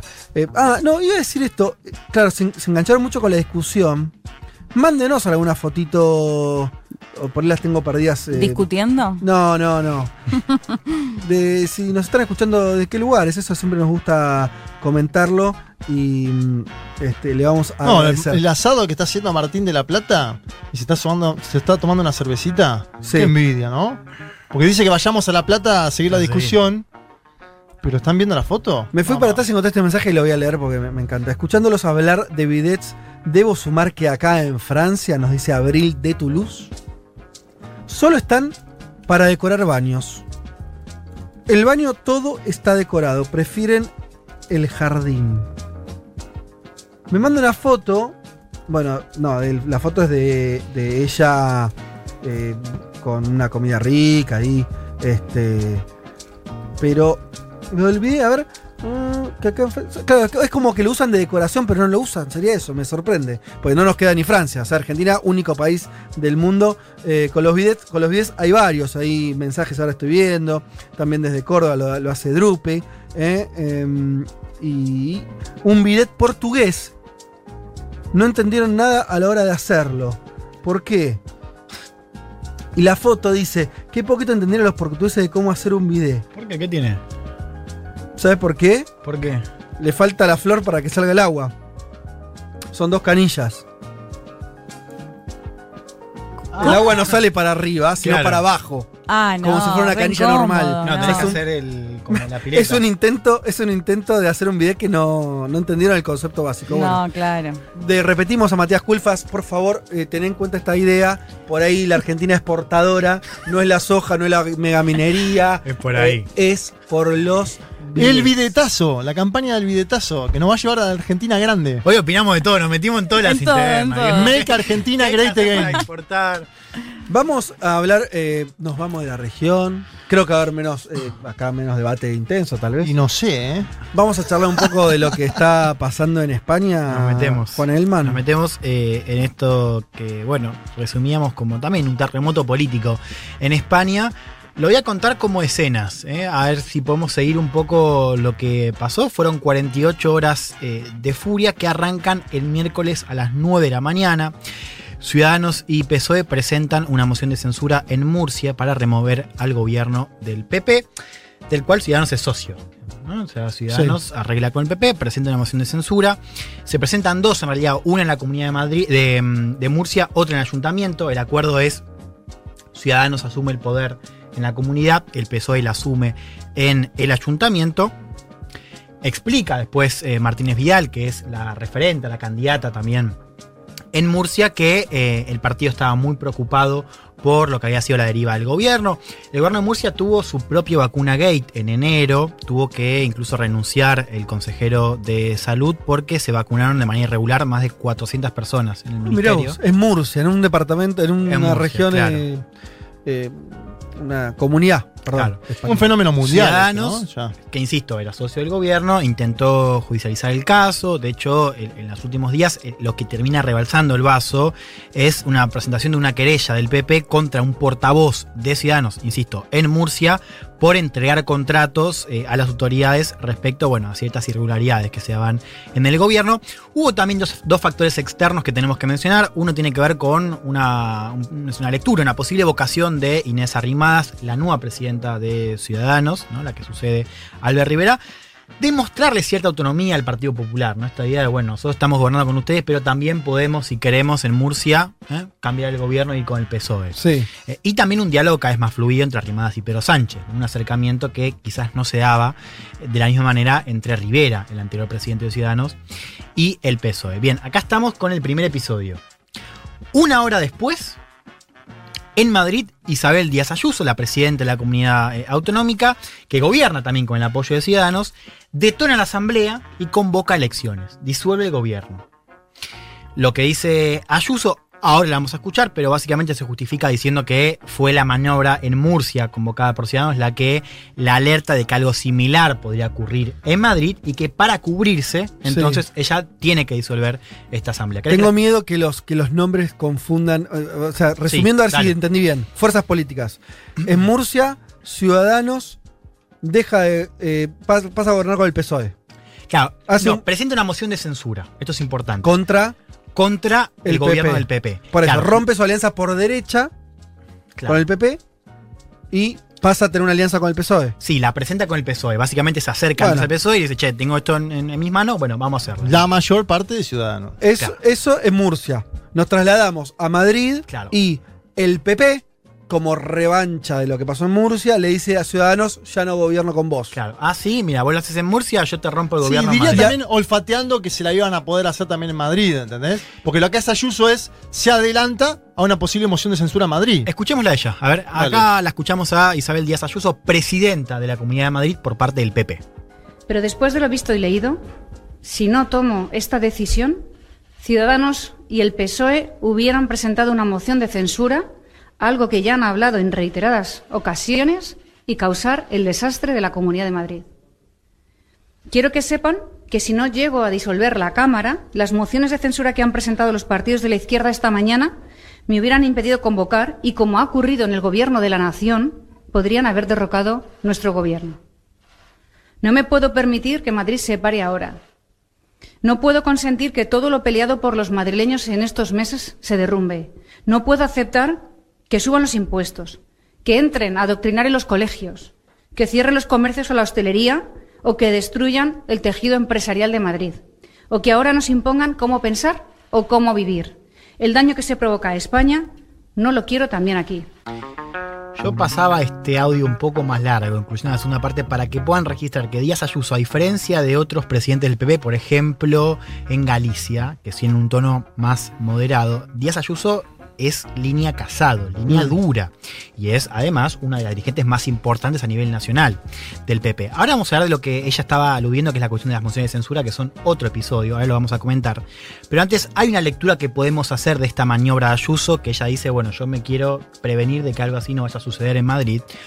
Hay una lectura que me parece interesante, que es también la demostración de poder. Básicamente, vos me querés tirar las orejas en Murcia, diciendo, Sí. bueno, yo puedo jugar a autonomía, yo te puedo romper la, la Asamblea de Madrid, vamos a elecciones y ahí vamos a ver qué pasa. Esto es importante porque el PP y Ciudadanos venían siendo muy amigos, para decirlo rápidamente. Ciudadanos en un momento flasheó que iba a hacer la nueva centroderecha. Esto no ocurrió, se pinchó. pinchó. Quedó como socio menor del Claro, PP. Claro. eh, Ciudadanos a partir de 2017 con Albert Rivera integra lo que es esta famosa mesa del Colón o foto del Colón. Se muestra en una manifestación con Vox y con el PP, y lo que para muchos es una postal de el nuevo lugar de Ciudadanos en la derecha. Eso fue con Albert Rivera. Cuando asume Inés Arrima- Arrimadas, ella intenta, siguiendo en el campo de la centro derecha, vamos a decir, intenta tener un perfil más dialoguista que el de Rivera. Es decir, más ¿Qué significa lejos. más dialoguista? Más lejos. Más lejos de Vox y de, y de PP. Ah, menos decir. de derecha, para decirlo rápido. Claro, y cuando digo Sí. dialoguista me refiero a que puede trazar algunos puentes puntuales con Pedro Sánchez. A eso me refiero concretamente. Y ahora eso, eso cómo lo ves, como que va todavía más hacia esa línea. Ciudadanos Bueno, parecería. Ahora vamos a ver, porque A esto, ver. tam- esto también tiene que ver con lo que terminó pasando, pero insisto, una lectura puede ser esa, ¿no? La de, Mm. eh, parafraseando a la intelectual que fue tendencia esta semana, conmigo no ciudadanos, ¿no? Claro, Porque digo, vos me querés tirar las orejas en Murcia, yo te demuestro que en Madrid lo puedo hacer y te borrás también. El PP está fuerte, Ciudadanos viene. Hace tres semanas perdió Claro. 30 escaños en Cataluña. Ciudadanos. Ciudadanos sí, pasó sí. de primera fuerza a séptima fuerza, con lo cual hay también hay una demostración de poder. Ayuso se mencionaba, mencionaba también estas mociones, que fue otra parte de esta saga. Al mediodía, estamos 9 de la mañana, mociones en Murcia. 10, la disolución del gobierno, el anuncio de la- disolución del gobierno en Madrid. Al mediodía, el PSOE por un lado y Más Madrid por el otro, Más Madrid es la plataforma que comanda Inigo Rejón, presentan en Madrid dos mociones de censura para evitar que se convoque a elecciones. Y acá entramos, y lo voy a comentar muy brevemente, en la cuestión legal, que es técnicamente no se puede disolver la asamblea, es decir, no, se- no puede haber una disolución y convocatoria a elecciones si hay mociones de censura en marcha. Claro. Lo que hizo el PSOE en Madrid con Errejón es bloquear lo, lo antes posible, a presentar las mociones para que se bloquee el llamado a elecciones y que se debata esa moción de censura. Bien. Esto muy, muy posiblemente termine en un tribunal constitucional. Quiero decir de otra manera, todavía no se sabe qué va a pasar en Madrid. No se sabe si va a haber elecciones en mayo o si estas mociones de censura presentadas van a tener efecto y se va a discutir primero la moción de censura. Claro, porque eso es lo que no me quedó claro. Ayuso en el momento en el que dice llamo elecciones el 4 de mayo, ¿no? Sí. Eh, ¿Se habían presentado ya estas mociones No, no, o no? Eso no me queda No, claro. Como primero habla Ayuso y después se presentan las Claro. mociones, que es el problema que tienen las mociones. La argumentación legal de Más Madrid y del PSOE es hasta que no se haya publicado en el boletín oficial. No vale la declaración. No vale la declaración de Ayuso. Tengo miedo que Ah, se pierda la, la audiencia. Eh, déjame preguntarlo más eh, desde Dale. afuera. Entonces, lo que, eh, ¿cuáles son los intereses políticos ahí en pugna en Madrid, que es una comunidad relevante, donde juega Rejón, donde que gobierna Claro. el PP? ¿Cómo- ¿Quién quiere elecciones? ¿Quién no A quiere ver, elecciones? El progresismo Sí. no quiere elecciones. No quiere elecciones. Se está preparando de todas maneras porque saben que puede suceder. Lo que quieren hacer es, bueno, de hecho, dialogaron entre sí. Es, vos, el PSOE presentó una con Ángel Gabilondo como candidato, el portavoz del PSOE. Más Madrid presenta otra con Mónica García. Dialogan, es bueno, presentémoslas al mediodía para ¿Y ¿Qué ganarían con la moción de censura? que no se, primero que no se convoque a elecciones y después la posibilidad de juntar, o sea, juntar votos para cambiar el gobierno, Ah, pero con ciudadanos, por ejemplo. por ejemplo. Ah, y ahí sería, entonces Madrid. Digo por ejemplo porque eso todavía no se discutió, pero o sea, Claro. lo que pero fue- la intención, la intención la sería intención ju- es cambiar el gobierno. juntar una moción de censura que, que en en el sistema español, si te censuran y hay mayoría, Claro. te sacan del gobierno. Tengo un breaking. A ver. El Tribunal Superior de Justicia de Madrid valida la convocatoria de elecciones anticipadas de Ayuso. Mirá qué bárbaro. Bueno, entonces hay elecciones. Hay elecciones el 4 de mayo. si y tiene la, se- la mayoría, la- las posibilidades es que reelija el PP. El PP está fuerte, vamos a ver qué pasa, pero el PP está fuerte Y todavía. se saca de encima Ciudadanos. Podría gobernar solo. Exacto, gana más fuerza. Hasta acá estamos el miércoles. Ya tenemos varias, eh, varios episodios. Nos vamos a dormir. El jueves nos despertamos con la noticia de que el Partido Popular en Murcia, es decir, donde empieza toda esta historia, anuncia que tiene los votos de tres diputados de Ciudadanos para hacer caer la moción de censura.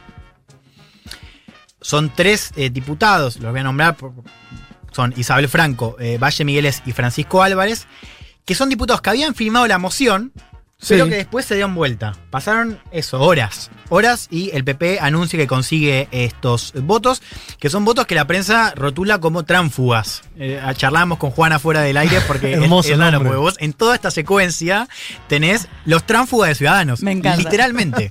Y muchas notas sobre los tránsfugas. Claro, los ciudadanos. tránsfugas de ciudadanos, claro, hay este movimiento se llama transfugismo, es, es bastante digo, más conocido en el parlamentarismo. De hecho, hay un pacto entre todas las fuerzas llamado Pacto Antitransfugismo, que lo firma también el PP, que básicamente es el compromiso para que las- estas fuerzas no se, eh, no se usen votos tránfugas para constituir, mantener o derribar mayorías. Bueno, acá el PP, un poco, vamos a decir, se salteó Claro, ese, claro.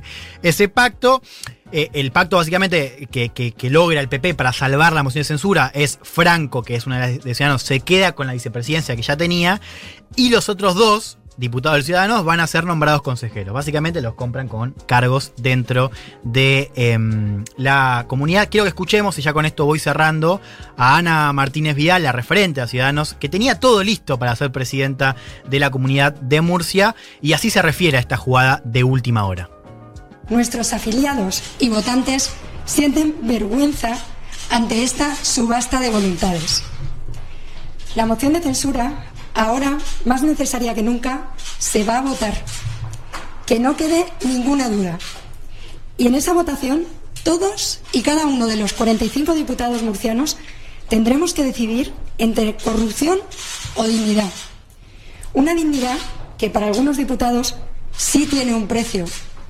Y este es de 76.000 euros brutos anuales y un chofer en la puerta de su casa. Bueno, estos 70.000 euros y un chofer eh, afuera de su casa. Lindo, ¿no? Habla de estos. Qué lindo, Sí. 70.000 euros, un Hermoso. chofer en casa sonó bien como situación. Bueno, pensá- lo pensás Para- dos veces, lo pensás eh, eh, dos veces. Bueno, vamos cerrando esta columna. eh, decíamos una saga importante que no pinta bien para Ciudadanos. Yo les decía, se habla de caída libre. Porque, bueno, ayer renunció al partido, a Ciudadanos, Fran Hervías, que era senador y fue secretario de organización durante el liderazgo de Albert Rivera. Esto fue ayer, hace unas horas anunció que se suma al PP. O sea, Ah. es un primer. eh, Ah, encima hay un pasaje claro. cambia, claro, de Ciudadanos al PP. Bueno, Ciudadanos está denunciando que el Partido Popular en las últimas horas está intentando cooptar directamente militantes y Sí. cuadros del Y partido, sí, que mandan sí. mensajes de WhatsApp, ¿no? Qué garrón cuando, Eh, cuando tenés que salir a anunciar que te están, te están comiendo los jugadores. Bueno. ¿Y qué- no, no es judicializable eso. Claro, y una jugada que parece explotar en la cara a Arrimadas, porque claro, ella tenía intención de que se acote a lo que es Murcia y una jugada pequeña, Sí. pero rápidamente con la decisión de Ayuso se nacionaliza Mm. y arranca esta discusión que por supuesto no está cerrada y que seguramente profundizaremos en otro programa, que es bueno, cómo se para ahora eh, el, el- el Ciudadanos y el resto de las fuerzas. Porque por- yo les decía al principio del programa que es, claro, el PP lo que dice es, bueno, ya rompieron en Murcia, ¿por qué no rompen todo y se vienen con nosotros? Mm. Si gobernás en Andalucía, en Madrid, bueno, ya está, rompiste Murcia, venite a nosotros, venite a hacer un partido, le decía incluso a algunos ministros del PSOE, si vos querés serio. ser realmente un partido liberal, como decía que Sí. lo era, ahora aprovecha y venite con nosotros. Le debe servir, Juan, decime si es así o no, le debe servir eh, Vox, porque dice, ya, ya hay un monstruito de ultraderecha, el PP, diciendo nosotros somos la centro derecha. Sí. Total, ya hay una derecha más dura de Vox. Quiere decir, a la hora de... Como que haya tres espacios de derecha parece ser un poco mucho, ¿no? En España. Quiero decir, suena lógico que, la- que el pato de la boda este sea el, el- el Ciudadanos, que haya poco espacio para Ciudadanos en este esquema donde tenés a un Vox crecido y un PP que está de vuelta ocupando su lugar. Bueno, lo que discutíamos con Juana fuera del aire es que lo cierto es que Ciudadanos ya, muchos de esos votos que tenía ya se fueron. Digamos, ya con esos cambios que ya hizo eh, Ciudadanos en su momento, quedó en un rol minoritario. Acá la pregunta es si puede seguir en ese rol, si se va a diluir, qué va a hacer. Digamos, está abierta. Yo creo que eso es válido. Pero lo curioso también es que así como PSOE dice, che, ya que estás, le dice a Ciudadanos, mm, rompe todo y venite con nosotros. Vox le dice paradójicamente lo mismo a- al PP. Le dice, che, ya te diste cuenta que con Ciudadanos no podés confiar. Rompe todo y venite con nosotros. Nosotros somos el único cioso fiable de eh, la derecha. Dos cosas para seguir y con esto cierro. Esta posibilidad de, absor- de absorción eh, del PP a, a lo que queda de Ciudadanos y también cómo se va a pagar el gobierno de Pedro Sánchez. Porque a Sánchez le conviene hacia adentro y hacia afuera de la coalición tener una fichita ahí con Ciudadanos todavía parado. Bueno, hasta aquí entonces el mapa de España. Hasta las 3. Federico Vázquez, Juan Elma, Leticia Martínez y Juan Manuel Carg hacen un mundo de sensaciones. Muy rápidamente llegaron un montón, gracias queridos oyentes, un montón de fotitos, mm, de- digo rápido, algunos Carlis de Mareu, dice, me gusta mucho el programa, me aleja cuando lees mensajes, Eh, son baches muy incómodos. Bueno, Carlis, ¿qué querés que haga? Trato de hacer lo que puedo. Mira, te tiró un palo y lo leíste encima. ¿Viste? Encima te lo le- leí como buen boludo. De hecho, es la confirmación de que tenés razón. Leo mensajes sin haberlo leído antes. Lo cual me llevó a leer un mensaje que me decía Pero, eso. pero no entendí qué es lo que te está bardeando. Como que no estaba preparada la lectura de mensajes. Dice que no sé. prepara la lectura Y de no, Ah, hay y porque cosas, son muchos mensajes. cosas que son en vivo, amigo. Clara, cuenten eh, qué magia hacen para que siempre salgan las últimas noticias sobre las columnas, justo cuando hacen el programa, en relación a lo que Es decía verdad, Juanma, es verdad. es verdad, Bien, verdad. bien. Ya tuvimos la de la renuncia del presidente peruano, ¿te acordás? Claro. Bor- eh, Mauro dice, por suerte vi Borgen para entender el sistema parlamentario de lo que estabas hablando, Elman. Eh, qué divertida la política parlamentarista. Es cierto, aunque es un poco más complicada de nuestra cabeza más Sí. presidencialista. Mucho acuerdo. Vos la Euge- viste al final de la serie, ¿no? Vos le habías recomendado una columna. a Borgen. Borgen sí, la, la vi cuan- hace mucho tiempo, cuando O sea, apenas salió. Precursora, Leti. Les escucho desde Gainesville, Florida, Estados Unidos. Mirá vos, está viendo Argentina, espectacular el programa de hoy. Una foto muy linda de algo, una zona muy verde eh, allá en la Florida. Ese estado donde ganó Donald el pato Trump. Eh, hay algunos oyentes que ya están hablando de las elecciones en España. Eh, transportista escuchándoles camino al dique Potrerillos y una hermosa foto de, de ruta con montaña. Esto lo dice tram- transportista. Bueno. Ana, acá con mi mini fan que los escucha de que nació en Rosario y una foto de un bebé eh, y sus padres. Bueno, salu- saludos a Ana y a la familia ahí. Eh, muchas imágenes de asados hermosos, con pollos, con verduras, con carnes. La semana empieza los domingos con un mundo de sensaciones. Abrazo desde la floresta en Canelones. ¿Eh? Uruguay. Ami- amigos uruguayos. Mirá vos, desde Mendoza hasta Canelones. Gracias por este periodismo de calidad, nos dice Juan Vela con Dori. Eh, Vela con Dori, sí, te leí bien. Eh, los invito a mi hogar en Citybel. Bueno, ya iré. Vamos, mirá qué lindo Citibel, ¿eh? Sí, señor. Pasamos a comer por la plata ahora que nos invitan y después hacemos La Plata Citibel, en- 23 Godzillas con una imagen tremenda, salchichas, carnes en una parrilla ahí, este, en San Cristóbal, capital. Saludos. Su discusión fue muy intensa, pero nadie se pasó de mambo, ni nadie eh, se puede discutir así, por supuesto. Eh, Bueno, perfecto, no siempre hay que estar de acuerdo, completamente de acuerdo en eso. Eh, Manucci, unas hermosas tazas nos muestra o algo así, parece ser, eh, escuchándolos mientras hago las fotos de mi trabajo. Ah, esas tazas son tu trabajo. Buenísimo, Manucci, saludos para vos. Euge dice en Italia, y con esto termino, también usan las tazas, bidet, pero es malísimo. En Italia, ¿por qué? Es de esos que salen el agua y te da en la espalda.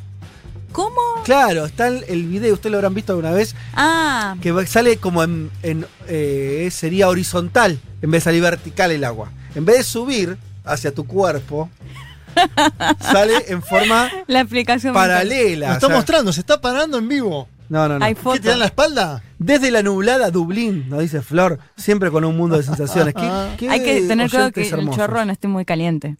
No, Eh, oh, ese muchos drama, preguntando- capítulo. Ese es un clásico. Qué drama, qué Ese es un clásico, salís volando, ¿no? Desde Alemania nos escuchan también. ¿eh? Soni- Sonidos que tienen imágenes. Salís volando. Y el techo. ¿Qué vas a decirle? No, que algunos preguntaban qué es una moción de censura. Acá los chicos lo pueden explicar mejor, pero básicamente que el sistema parlamentario pueden votar para terminar con el gobierno, ¿no? Que está en el momento. Claro, lo que tenés en España es que eh, vos so- sí o sí tenés que hacer la moción de censura presentando un candidato Alternativo. Claro. Fue lo que hizo el PSOE con Sánchez a Rajoy hace varios años. Sí. Bien, bueno, nos, nos fuimos de acá, pero nos vamos a ir de la siguiente manera. Eh, muy rápidamente vamos a hacer la canción del mundo de Pablo 30, que la preparó con mucha dedicación para nosotros y que supongo que está escuchando este programa en este momento. Y dice así la carta de Pablo del domingo de hoy. Después del certificado de vacunación te dicen que no te relajes, que sigas cuidándote, como si no te hubieses dado la vacuna. Obviamente en general se hace todo lo contrario. Y dice lo que, vean si no lo que está pasando en Chile, donde hay mucha vacunación, pero hay muchísimos casos, porque la gente se relajó y dejó de cuidarse. Y empezaron a cerrar. Empezaron a cerrar de vuelta. O sea, están vacunando. Todo el mundo está yendo a fase 1 de vuelta en América Sí. Latina, ¿eh? ojo. Y con una vacunación excelente la de Chile. Sí. Te digo porque acá los imbéciles o los mala leche te dicen, ya di vacuna, no se puede cerrar. De hecho, nos lo dijeron nuestros propios oyentes. ¿Se acuerdan cuando yo lo discutí hace un par de semanas? En Chile están haciendo eso. En bien, en fin. Desafortunadamente dice con el inicio de la vacunación hubo un mal manejo de la información, hablando de Chile, eh, dando a entender que la, con la vacuna se solucionaba. Bueno, y eso no es así. No te relajes, dice Pablo, es el lema que bien podría tener el título de esta declaración de la rapera chilena Ana Tijoux, en la cual nuestra Leti Martínez trajo una remera, mostrame la que dice Soy sudaca mamita. Uy, cómo me costó la S con los alineadores. Soy sudaca mamita. Perfecto. Y es Me la una- regalaron justo ahora cuando fui a Chile, es de la marca Anita Tijoux y dije, vamos a escuchar a Anita Tijoux. Está pasando de todo en Sudamérica, soy sudaca mamita. Espectacular. Encajaba. Entonces dice eh, Ana Tijoux, chiquillos, chiquillas, no nacimos feministas, nos hicimos feministas con lucha an- como lucha ante la violencia histórica ejercida en nuestros cuerpos. Hoy, en nombre de todas nuestras muertas hermanas, amigas, hijas, compañeras, madres y abuelas, nos toca la tarea imperante de organizarnos, unirnos, pensarnos en otro feminismo de clase y popular, que se abra a las grandes alamedas del pensar. Nació el 12 de junio de 1977, Ana, con el nombre de Ana María Merino Tijoux, en la ciudad francesa de Lille. Mirá cómo vuelve esa ciudad. Sí, la de De Gaulle. La ciudad donde nació De Gaulle. ¿Y qué más había pasado? ¿Habías dicho algo, vos? Y algo no- había comentado yo, no me acuerdo. yo tampoco. Eh, bien, ¿por qué? Porque sus padres eran exiliados chilenos de la dictadura militar. Eh, no será hasta 1983 cuando conoció Chile por un viaje que ella y su familia hicieron para visitar a sus abuelos. Comenzó a rapear en los 90, pero el disco que marcó un antes y un después fue 1977 lanzado en el 2009. El álbum, llamado así por ser su año de nacimiento, pinta un cuadro de su infancia en Francia y rinde homenaje al hip hop chileno que le inspiró a ella. Eh, ese mismo año, el líder de Radiohead recomendaba a sus seguidores que escucharan la canción 1977 del artista y eso le impulsó a ella internacionalmente. ¿No? Qué espaldarazo, que vos saques. Qué bueno sacar un primer disco y Sí. que Radiohead diga, che, vayan a escuchar eso. Impresionante, ¿no? Qué, qué fuerza. Bien, después de eso le pasaron un montón de cosas y nos nombra, nos dice Pablo, esa canción se usó en la cuarta temporada de Breaking Bad. Ah, y eso iba a decir, sí.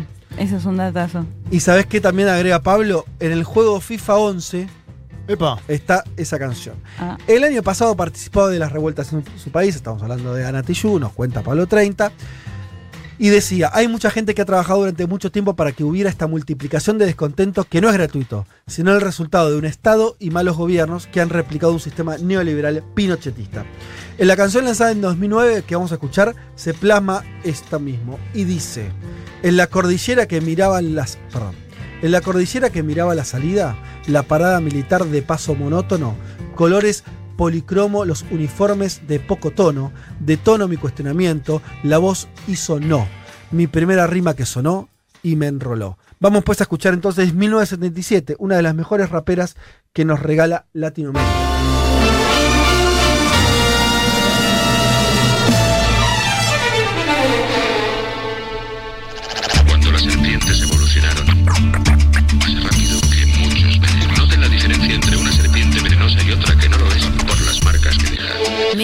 1970, y- 1970, y- 1970, 1970.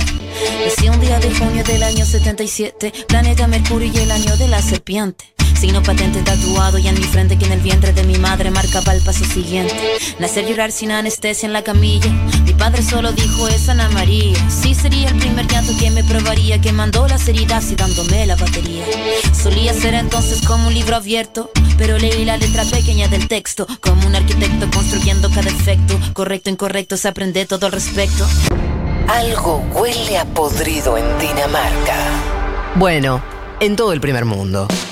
Federico Vázquez, Juan Manuel Carr, Leticia Martínez y Juan Elman. Un mundo de sensaciones.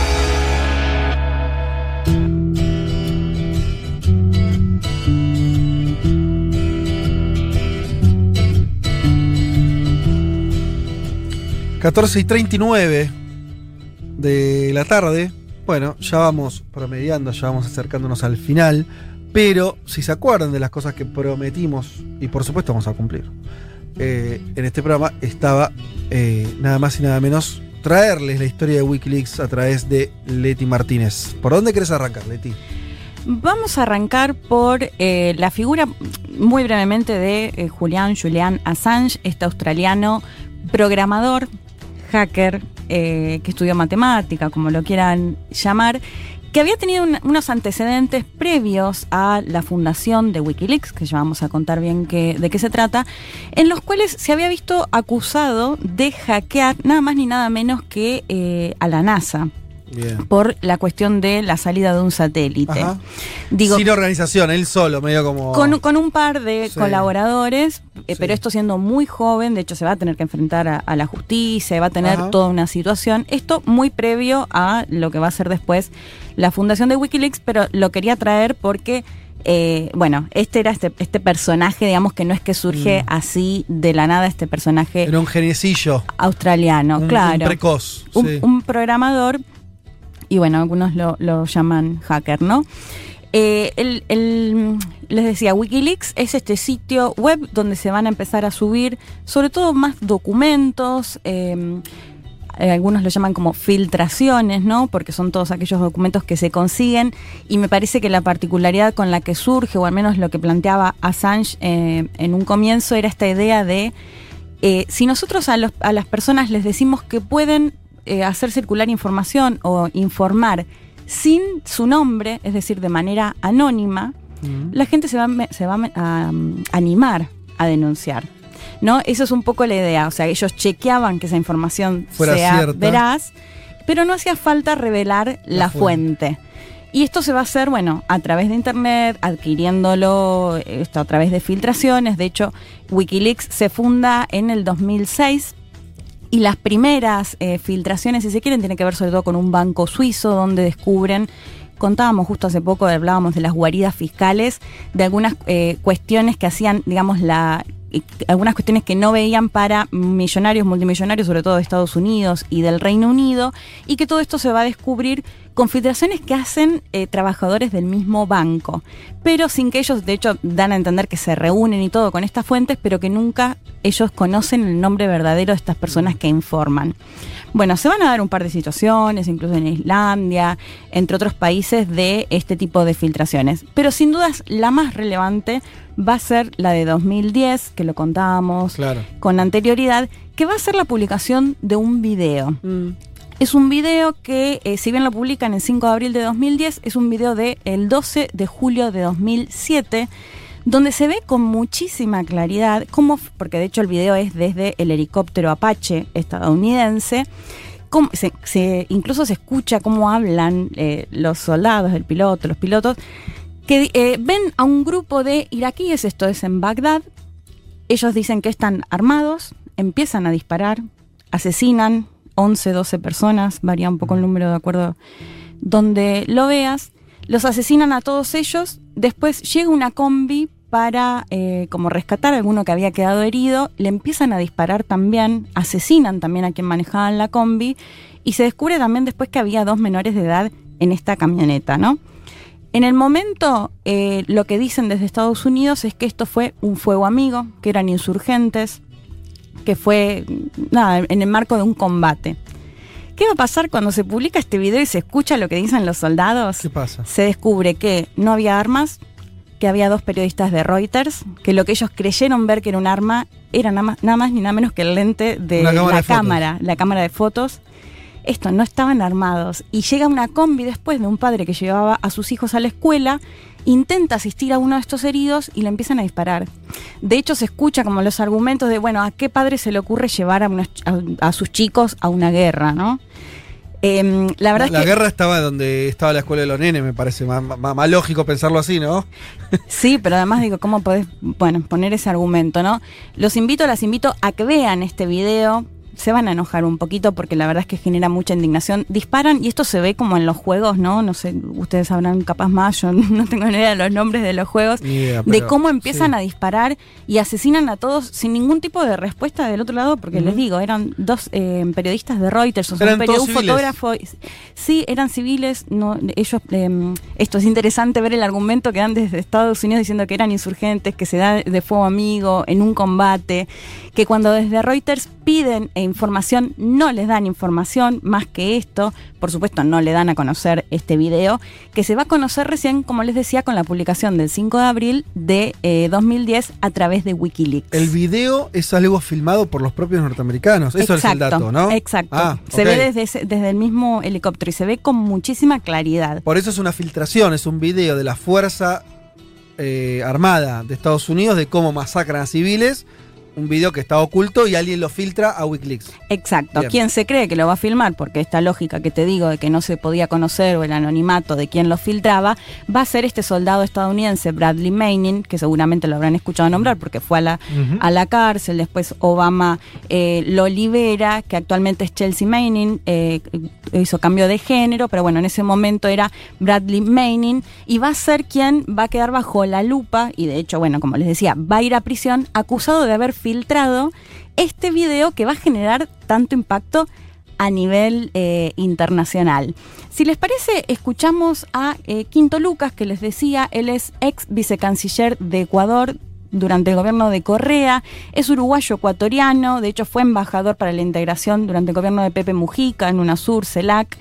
Eh, lo escuchábamos que él contaba un poco qué fue lo que generó este video, porque si bien generó cierta indignación, vamos a ver que en cuanto a la justicia no se cambia mucho. Lo escuchamos. Es increíble que las denuncias de Wikileaks, sobre todo mm, en los asesinatos de los periodistas de Reuters y bueno, y los demás asesinatos, no hayan tenido una repercusión en el sentido de juzgar a los responsables y mucho menos de que Estados Unidos cambie sus políticas eh, hacia otros países, su política exterior. Lo de Wikileaks mostró al mundo que lo que nosotros siempre dijimos y siempre pensamos y siempre mostramos que eh, en las invasiones de Estados Unidos se daban masacres, se daban asesinatos, se daba la violación del derecho eh, humanitario y en cualquier guerra que intervenía Estados Unidos, eh, ahora quedó en evidencia.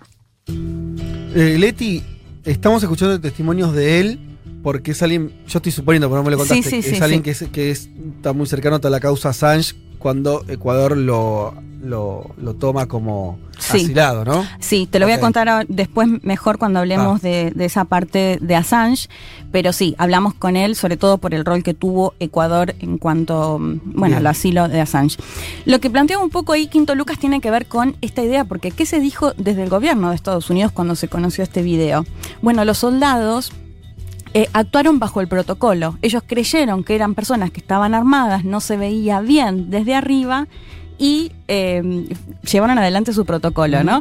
Algo que me acuerdo de ver eh, de Assange diciendo, bueno, si ese es el protocolo, entonces lo que está mal es el protocolo. claro, eh, es inteligente la respuesta. Es muy inteligente. Más que, de- más que una defensa, parece ser eh, decir, bueno, está mal el sistema. Claro, justamente. claro, de una Sí, simpleza total. claro. Pero lo vamos a escuchar a Obama y vamos a escuchar al gobierno Sí, de sí. Obama haciendo esta defensa. Por eso no se llega a la justicia, porque básicamente no se considera que los soldados actuaron mal, sino que actuaron bajo el protocolo que rige para, eh, para Bien. ellos. ¿Qué va a pasar después de este video? Durante el 2010 se van a empezar a publicar, porque Manning se- se- no solo filtró este video. video, sino que filtró más de 700.000 entre cables diplomáticos, mails. eh, que, que van, a, van a salir, de hecho, acá es lo, lo que yo les planteaba un poco, que se da entre este sitio que surge con esta idea de, bueno, publicamos lo que dicen de manera anónima, pero que de alguna manera también va a necesitar a los medios de comunicación tradicionales, de hecho va a ser, eh, se, va, se va a juntar Assange con The Guardian, con The New York Times, con Der, Der Spiegel, El País, entre otros medios, y van a publicar, The Guardian, por ejemplo, va a publicar 14 páginas con todas estas eh, filtraciones que hacían referencia sobre todo a lo que tenía que ver con la guerra en Afganistán. Después también lo van a hacer con Irak. Y ahí van a descubrir, bueno, un poco como lo que contaba Lucas, eh, Quinto Lucas, si bien se sospechaba ciertas cosas, van a descubrir que la cantidad de civiles asesinados era muchísima más de, de las que se comunicaba, que muchas de las cuestiones que, cuestiones que hacían pasar como combates no eran combates, que los Leti, propios... Sí. Qué momento ese, ¿no? Porque todos los medios estos que menciona Leticia, después cuando se lo juzga a Assange, sí. Calladito la boca, ¿no? La Sí. mayoría. Porque se, van a pelear. Pero, Ah, qué momento, ¿eh? Ah, hubo una pelea Wikileaks con los medios. Assange, Ah, sí. Qué interesante. Eh, bueno, se va a conocer todo este tipo de, de cuestiones que les decía, de hecho, que los propios soldados estadounidenses entregaban prisioneros, por ejemplo, a Irak, que sabían que después los torturaban, cuestiones que pueden ser declaradas crímenes de guerra. Realmente se va a descubrir eh, absolutamente de todo en lo que tiene que ver particularmente con entre Estados Unidos, Irak y Afganistán. ¿La foto esa de, de la prisión en Irak eh, también es Wikileaks o no? Lo de Ab- Abu Ghraib, creo que Sí. decís, no, eso es previo. Ah, porque eso también fue un momento Pero- tremendo de donde se vio Estoy, sí, la sí, tortura segu- segura que, de, que es previo. de los soldados contra, contra los iraquíes. Pero van a aparecer acá también un montón de imágenes de cómo cometen sentido. tortura, sí, Claro, totalmente. perfecto. Y que la entrega además era por parte de soldados a eh, funcionarios o policías iraquíes, ¿no? Eh, bueno, como co- decía Juanma, me adelanto un poco porque les decía, lo que se va a filtrar son mails, son eh, estos cables diplomáticos que eh, básicamente tenían que ver con las embajadas de Estados Unidos, cómo anotaban cada detalle de quienes los visitaban y la información que a través de ellos se conocía, ¿no? ¿Qué va a pasar eh, o en qué se va a basar para ir un poco la pelea entre Assange y estos medios de comunicación? Bueno, hay distintas versiones. Yo acá les recomiendo mucho que vean el documental de, eh, ahí se me fue el nombre, pero Nos robamos secretos. Se me, bueno, ahora cuando lo encuentre se los digo exactamente, que ahí se ve este debate, después está la película El Quinto Poder, que el propio Assange la criticó un poco, pero es interesante porque está contada sobre todo a través de uno de sus principales colaboradores con quien Assange se va a pelear también, y que él plantea que la discusión tiene que ver con que Assange quería publicar todo tal cual. Sí. Llegaba la filtración, llegaba el documento, ¡puc! así lo, lo subía al sitio web o así crudo, Claro, digamos, en crudo. sí.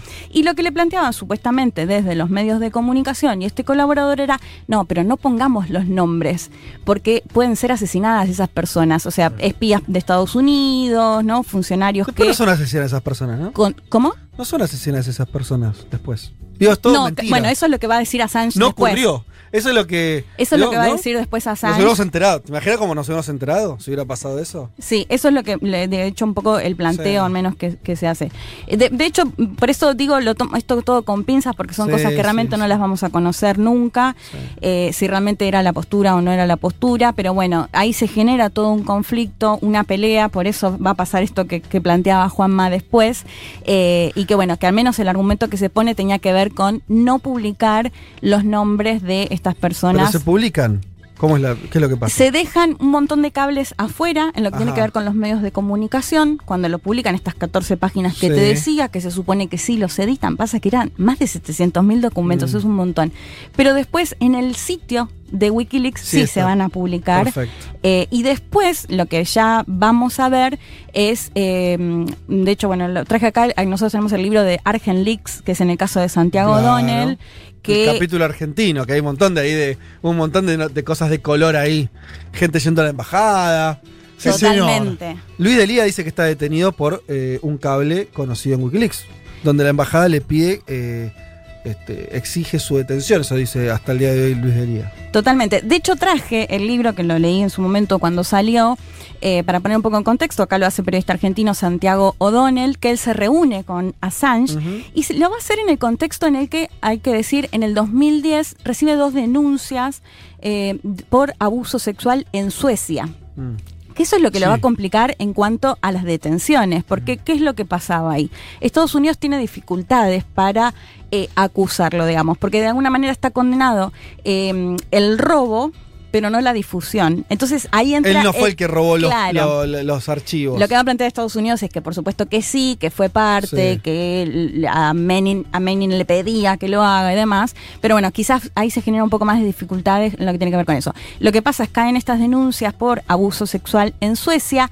En ese contexto ya eh, él va a ser detenido, después va a ir a prisión domiciliaria en, en el Reino Unido, estamos hablando, y en ese contexto Santiago O'Donnell lo visita, o sea, se reúne con él, ya sabiendo que va a hacer lo que tiene que ver con estos cables diplomáticos en la Argentina. Y eh, lo que plantea Santiago Donel es, según los denunciantes, los presuntos crímenes habrían ocurrido durante relaciones consensuadas, que Assange insistió en continuar sin, pro- sin protección profiláctica, algo que en Suecia está penado por la ley. Mm. Esto es lo que va a circular un poco, ¿no? Que lo que no había querido Assange era usar preservativo, que se había roto y que seguía, bueno. Y el argumento que le va a dar Assange, y acá lo cuenta O'Donnell, es esto es armado por Estados Unidos, ¿no? Ese va a ser Y después eh, hubo, yo no- la verdad no tengo el detalle, pero en ese momento lo leí, eh, las propias este, mujeres que habían declarado, algunas había de, de- después se desdijo, o sea, hubo, o sea, poco sólido para el, el- el- caso en Suecia, eso, pero se, no... se va a decir mucho, de hecho las van a, a acusar de ser parte de la CIA o que la CIA Sí. las, con- las contrató, por qué lo habían hecho en conjunto si ellas no se conocían. Lo que pasa también es que Assange primero da a entender que no las conoce, después reconoce que sí tuvo relaciones sexuales, pero bueno, que tenía que ver con esta Sí. cuestión.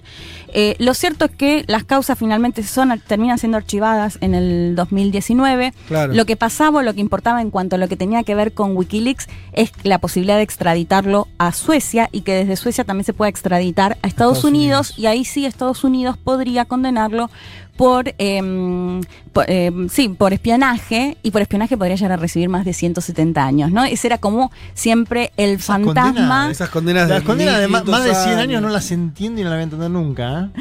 Bueno, eh, que este era como el fantasma siempre que sobrevoló, ¿no? La extradición o la posibilidad de, de extraditarlo a Estados Unidos. Si les parece, volvemos a escuchar a Quinto Lucas que, bueno, él plantea un poco este mismo argumento sobre las denuncias sexuales de estas mujeres en eh, Suecia y que habla un poco de eh, el planteo de Assange justamente en este contexto donde podía ser extraditado. Lo escuchamos. Ya en el año 2010 empezaba la persecución de Julian Assange. Primero inventándose un supuesto, unas supuestas violaciones que después quedó en evidencia que era parte de la persecución para poderlo detener primero en el Reino Unido y después la intención de extraditarlo a Estados eh, Unidos. Por eso nosotros propusimos que viniera al Ecuador y después finalmente él pidió asilo político al Ecuador que fue otorgado durante el gobierno de Rafael Correa, pero que fue entregado prácticamente después por el gobierno de Lenín Moreno, violando el asilo que había sido otorgado an- anteriormente. Julian Assange hoy es un detenido político global que sufre eh, violaciones a los derechos humanos muy fuertes. Algunos gobiernos se han solidarizado con él, pero sería necesario que muchos se solidarizaran porque además deberían agradecerle que él haya difundido cómo Estados Unidos en algunos casos se entrometía en los asuntos internos de distintos países o inclusive espiaba.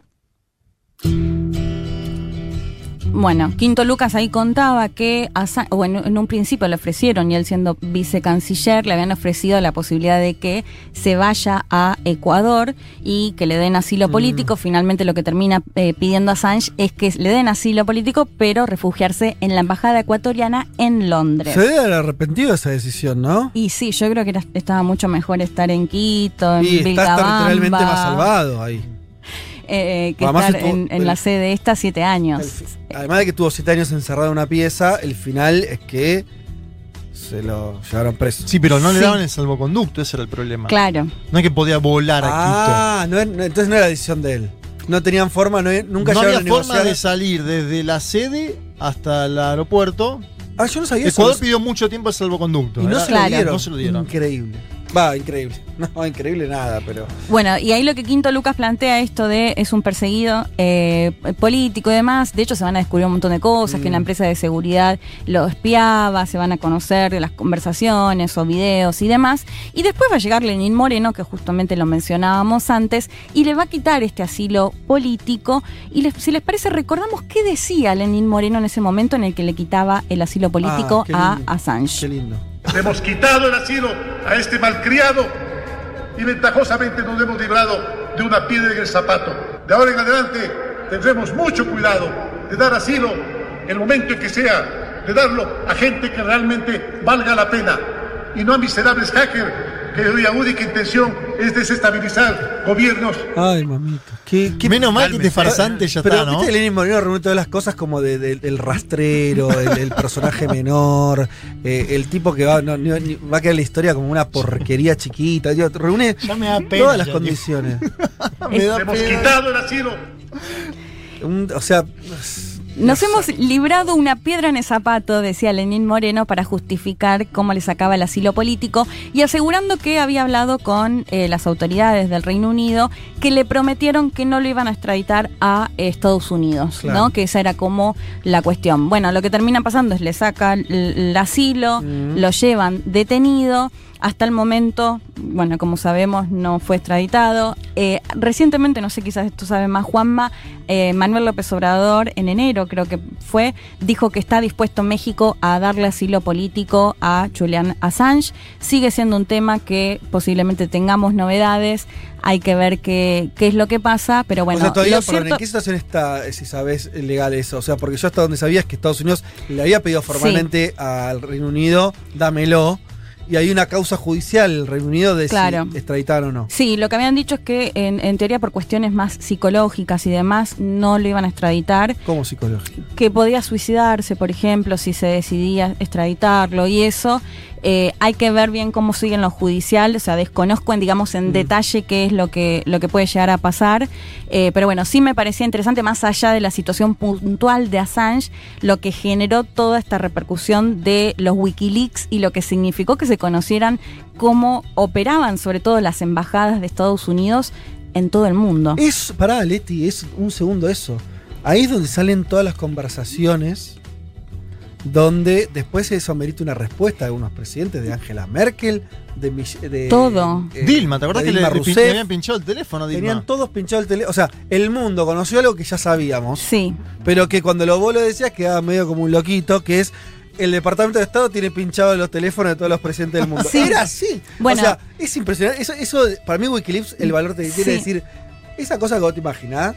De hecho, por falta de Son tiempo verdad. nos queda afuera el último audio, pero lo que planteaba Sí. Quinto Lucas es eso. Lo que vino a mostrarnos en la Sí. cara Wikileaks fue todas esas cosas que sospechábamos que hacía Estados Unidos. Bueno, nos mostró que la hacía y de esta forma.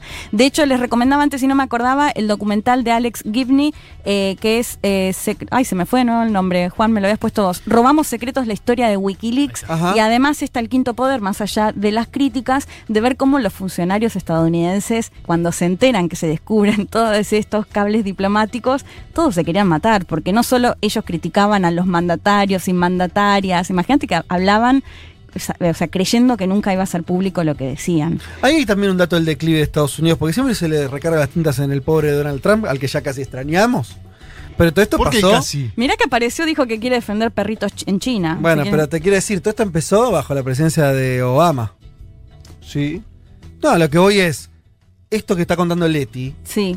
minó la credibilidad de Estados Unidos en sus propios aliados, en Europa, más allá de, la- de lo que le pasó, que, que Assange después quedó esto, Sí, detenido y demás, pero eh, fue fuerte, porque la verdad que quedó muy mal con, sobre todo con Occidente, con sus aliados naturales, América Latina, los gobiernos de América Latina, de Europa. Entonces, quiero decir, después se dice, no, Trump eh, le hizo muy mal a la influencia de Estados Unidos.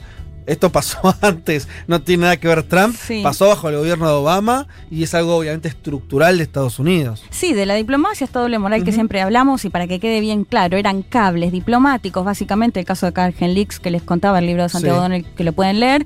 Eh, lo que contaban es cómo, por ejemplo, políticos, empresarios se reunían con el embajador, embajadora y les contaban o les iban a básicamente adelantar, incluso en la justicia le iban a adelantar las movidas judiciales que iban a hacer y lo que hacían desde la embajada tomaban nota y pum, lo mandaban a Estados Unidos. Por supuesto. Bueno, Leti, muy lindo. Eh, habría que dedicarle un poco más de tiempo a, a este, a este tema y. Nada, y a temas parecidos. Me estaba acordando de otros casos, ahora se me fue del informante este. Snowden. Snowden. También, Está sí. Moscú Snowden. El- Es el Snowden le hizo. Ese es mejor. otro- sí. Ese perfil tenés que hacerlo. ¿no? Snowden sí. le hizo mejor. Ya- ya lo anoto. Claro, Sí. ese se fue a fue a un país donde no. Ahí sí. Es que la verdad, todo bien con Assange y de La hecho. mano se da vuelta, ¿viste? No tenés esa. Y no, exacto. No es que asume MDB y te hace la gran Lenin Moreno. No, no. Lenín Moreno. Nada más podés caminar por Moscú, te hace frío, pero te vas a un museo, eh, ¿no? Eh, qué sé yo, podés tener una vida un poco más interesante que pobre Assange que la pagó cara. Gracias, Leti. Por favor. Federico Vázquez, Juan Manuel Carr, Leticia Martínez y Juan Elman. Un mundo de sensaciones. De la invención de la rueda a las stories de Instagram. 15 y 3 de la tarde, ahí está mi familia esperándome. Vamos a ir a comer. Eh, bueno, ¿Qué van a comer? ¿Se sabe? no, creo que no sabemos ni a dónde vamos a ir, pero yo, supongo que Julia ya habrá ¿Algún este, plan? armado algún plan. Nos hemos pasado unos minutos, nos ha quedado, tengo que decirlo, teníamos una entrevista pautada eh, con Leo Rubín, ¿sí? político y periodista paraguayo, ex candidato a vicepresidente. Muy interesante para hablar de lo que estaba pasando en Paraguay, otro país que está en un momento muy complicado de la pandemia. Tuvimos una crisis política donde parecía que el actual presidente podía llegar a ser, eh, a tener un juicio político. Al final eso parece que quedó un poco atrás, pero está convulsionada la situación. Quedamos con Leo para el domingo que viene. Sí, Nati, bien, perfecto, gracias. Entonces a- a Leo se nos está escuchando. El domingo prometo hacer la entrevista. Esto ha sido todo por hoy. Nos hemos quedado sin tiempo. 3 y 4, 5, casi 5 minutos de la tarde. Pero la productora Nati Esposito dice, bueno, estuvieron mal, pero no tan mal. Está conforme Ah, está porque conforme. hubo. Hubo caché, hubo hubo, caché, cosa, Un poco de hubo- sangre. hubo rating, hubo, hubo clickback. Claro, ella ¿Eh? estaba midiendo cómo iba su vida. Bueno, pero esto sí, como dice el actual presidente de Venezuela, todavía. ¡Se fue!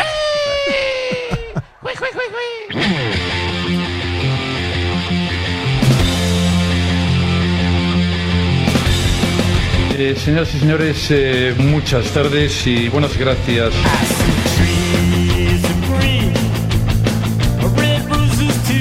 Tarea para el hogar, tenemos que renovar eh, un poco los, este, ¿Los audios? los audios de, de los La- mandatarios, porque los mandatarios van cambiando. Vos sabés que sí. ¿eh? Tenemos ahí algunos que ya no están. Bien, tarea Pero para los el hogar. extrañamos a todos, ¿no? Pero sí, los A Mariano, a Donald. A todos los queremos.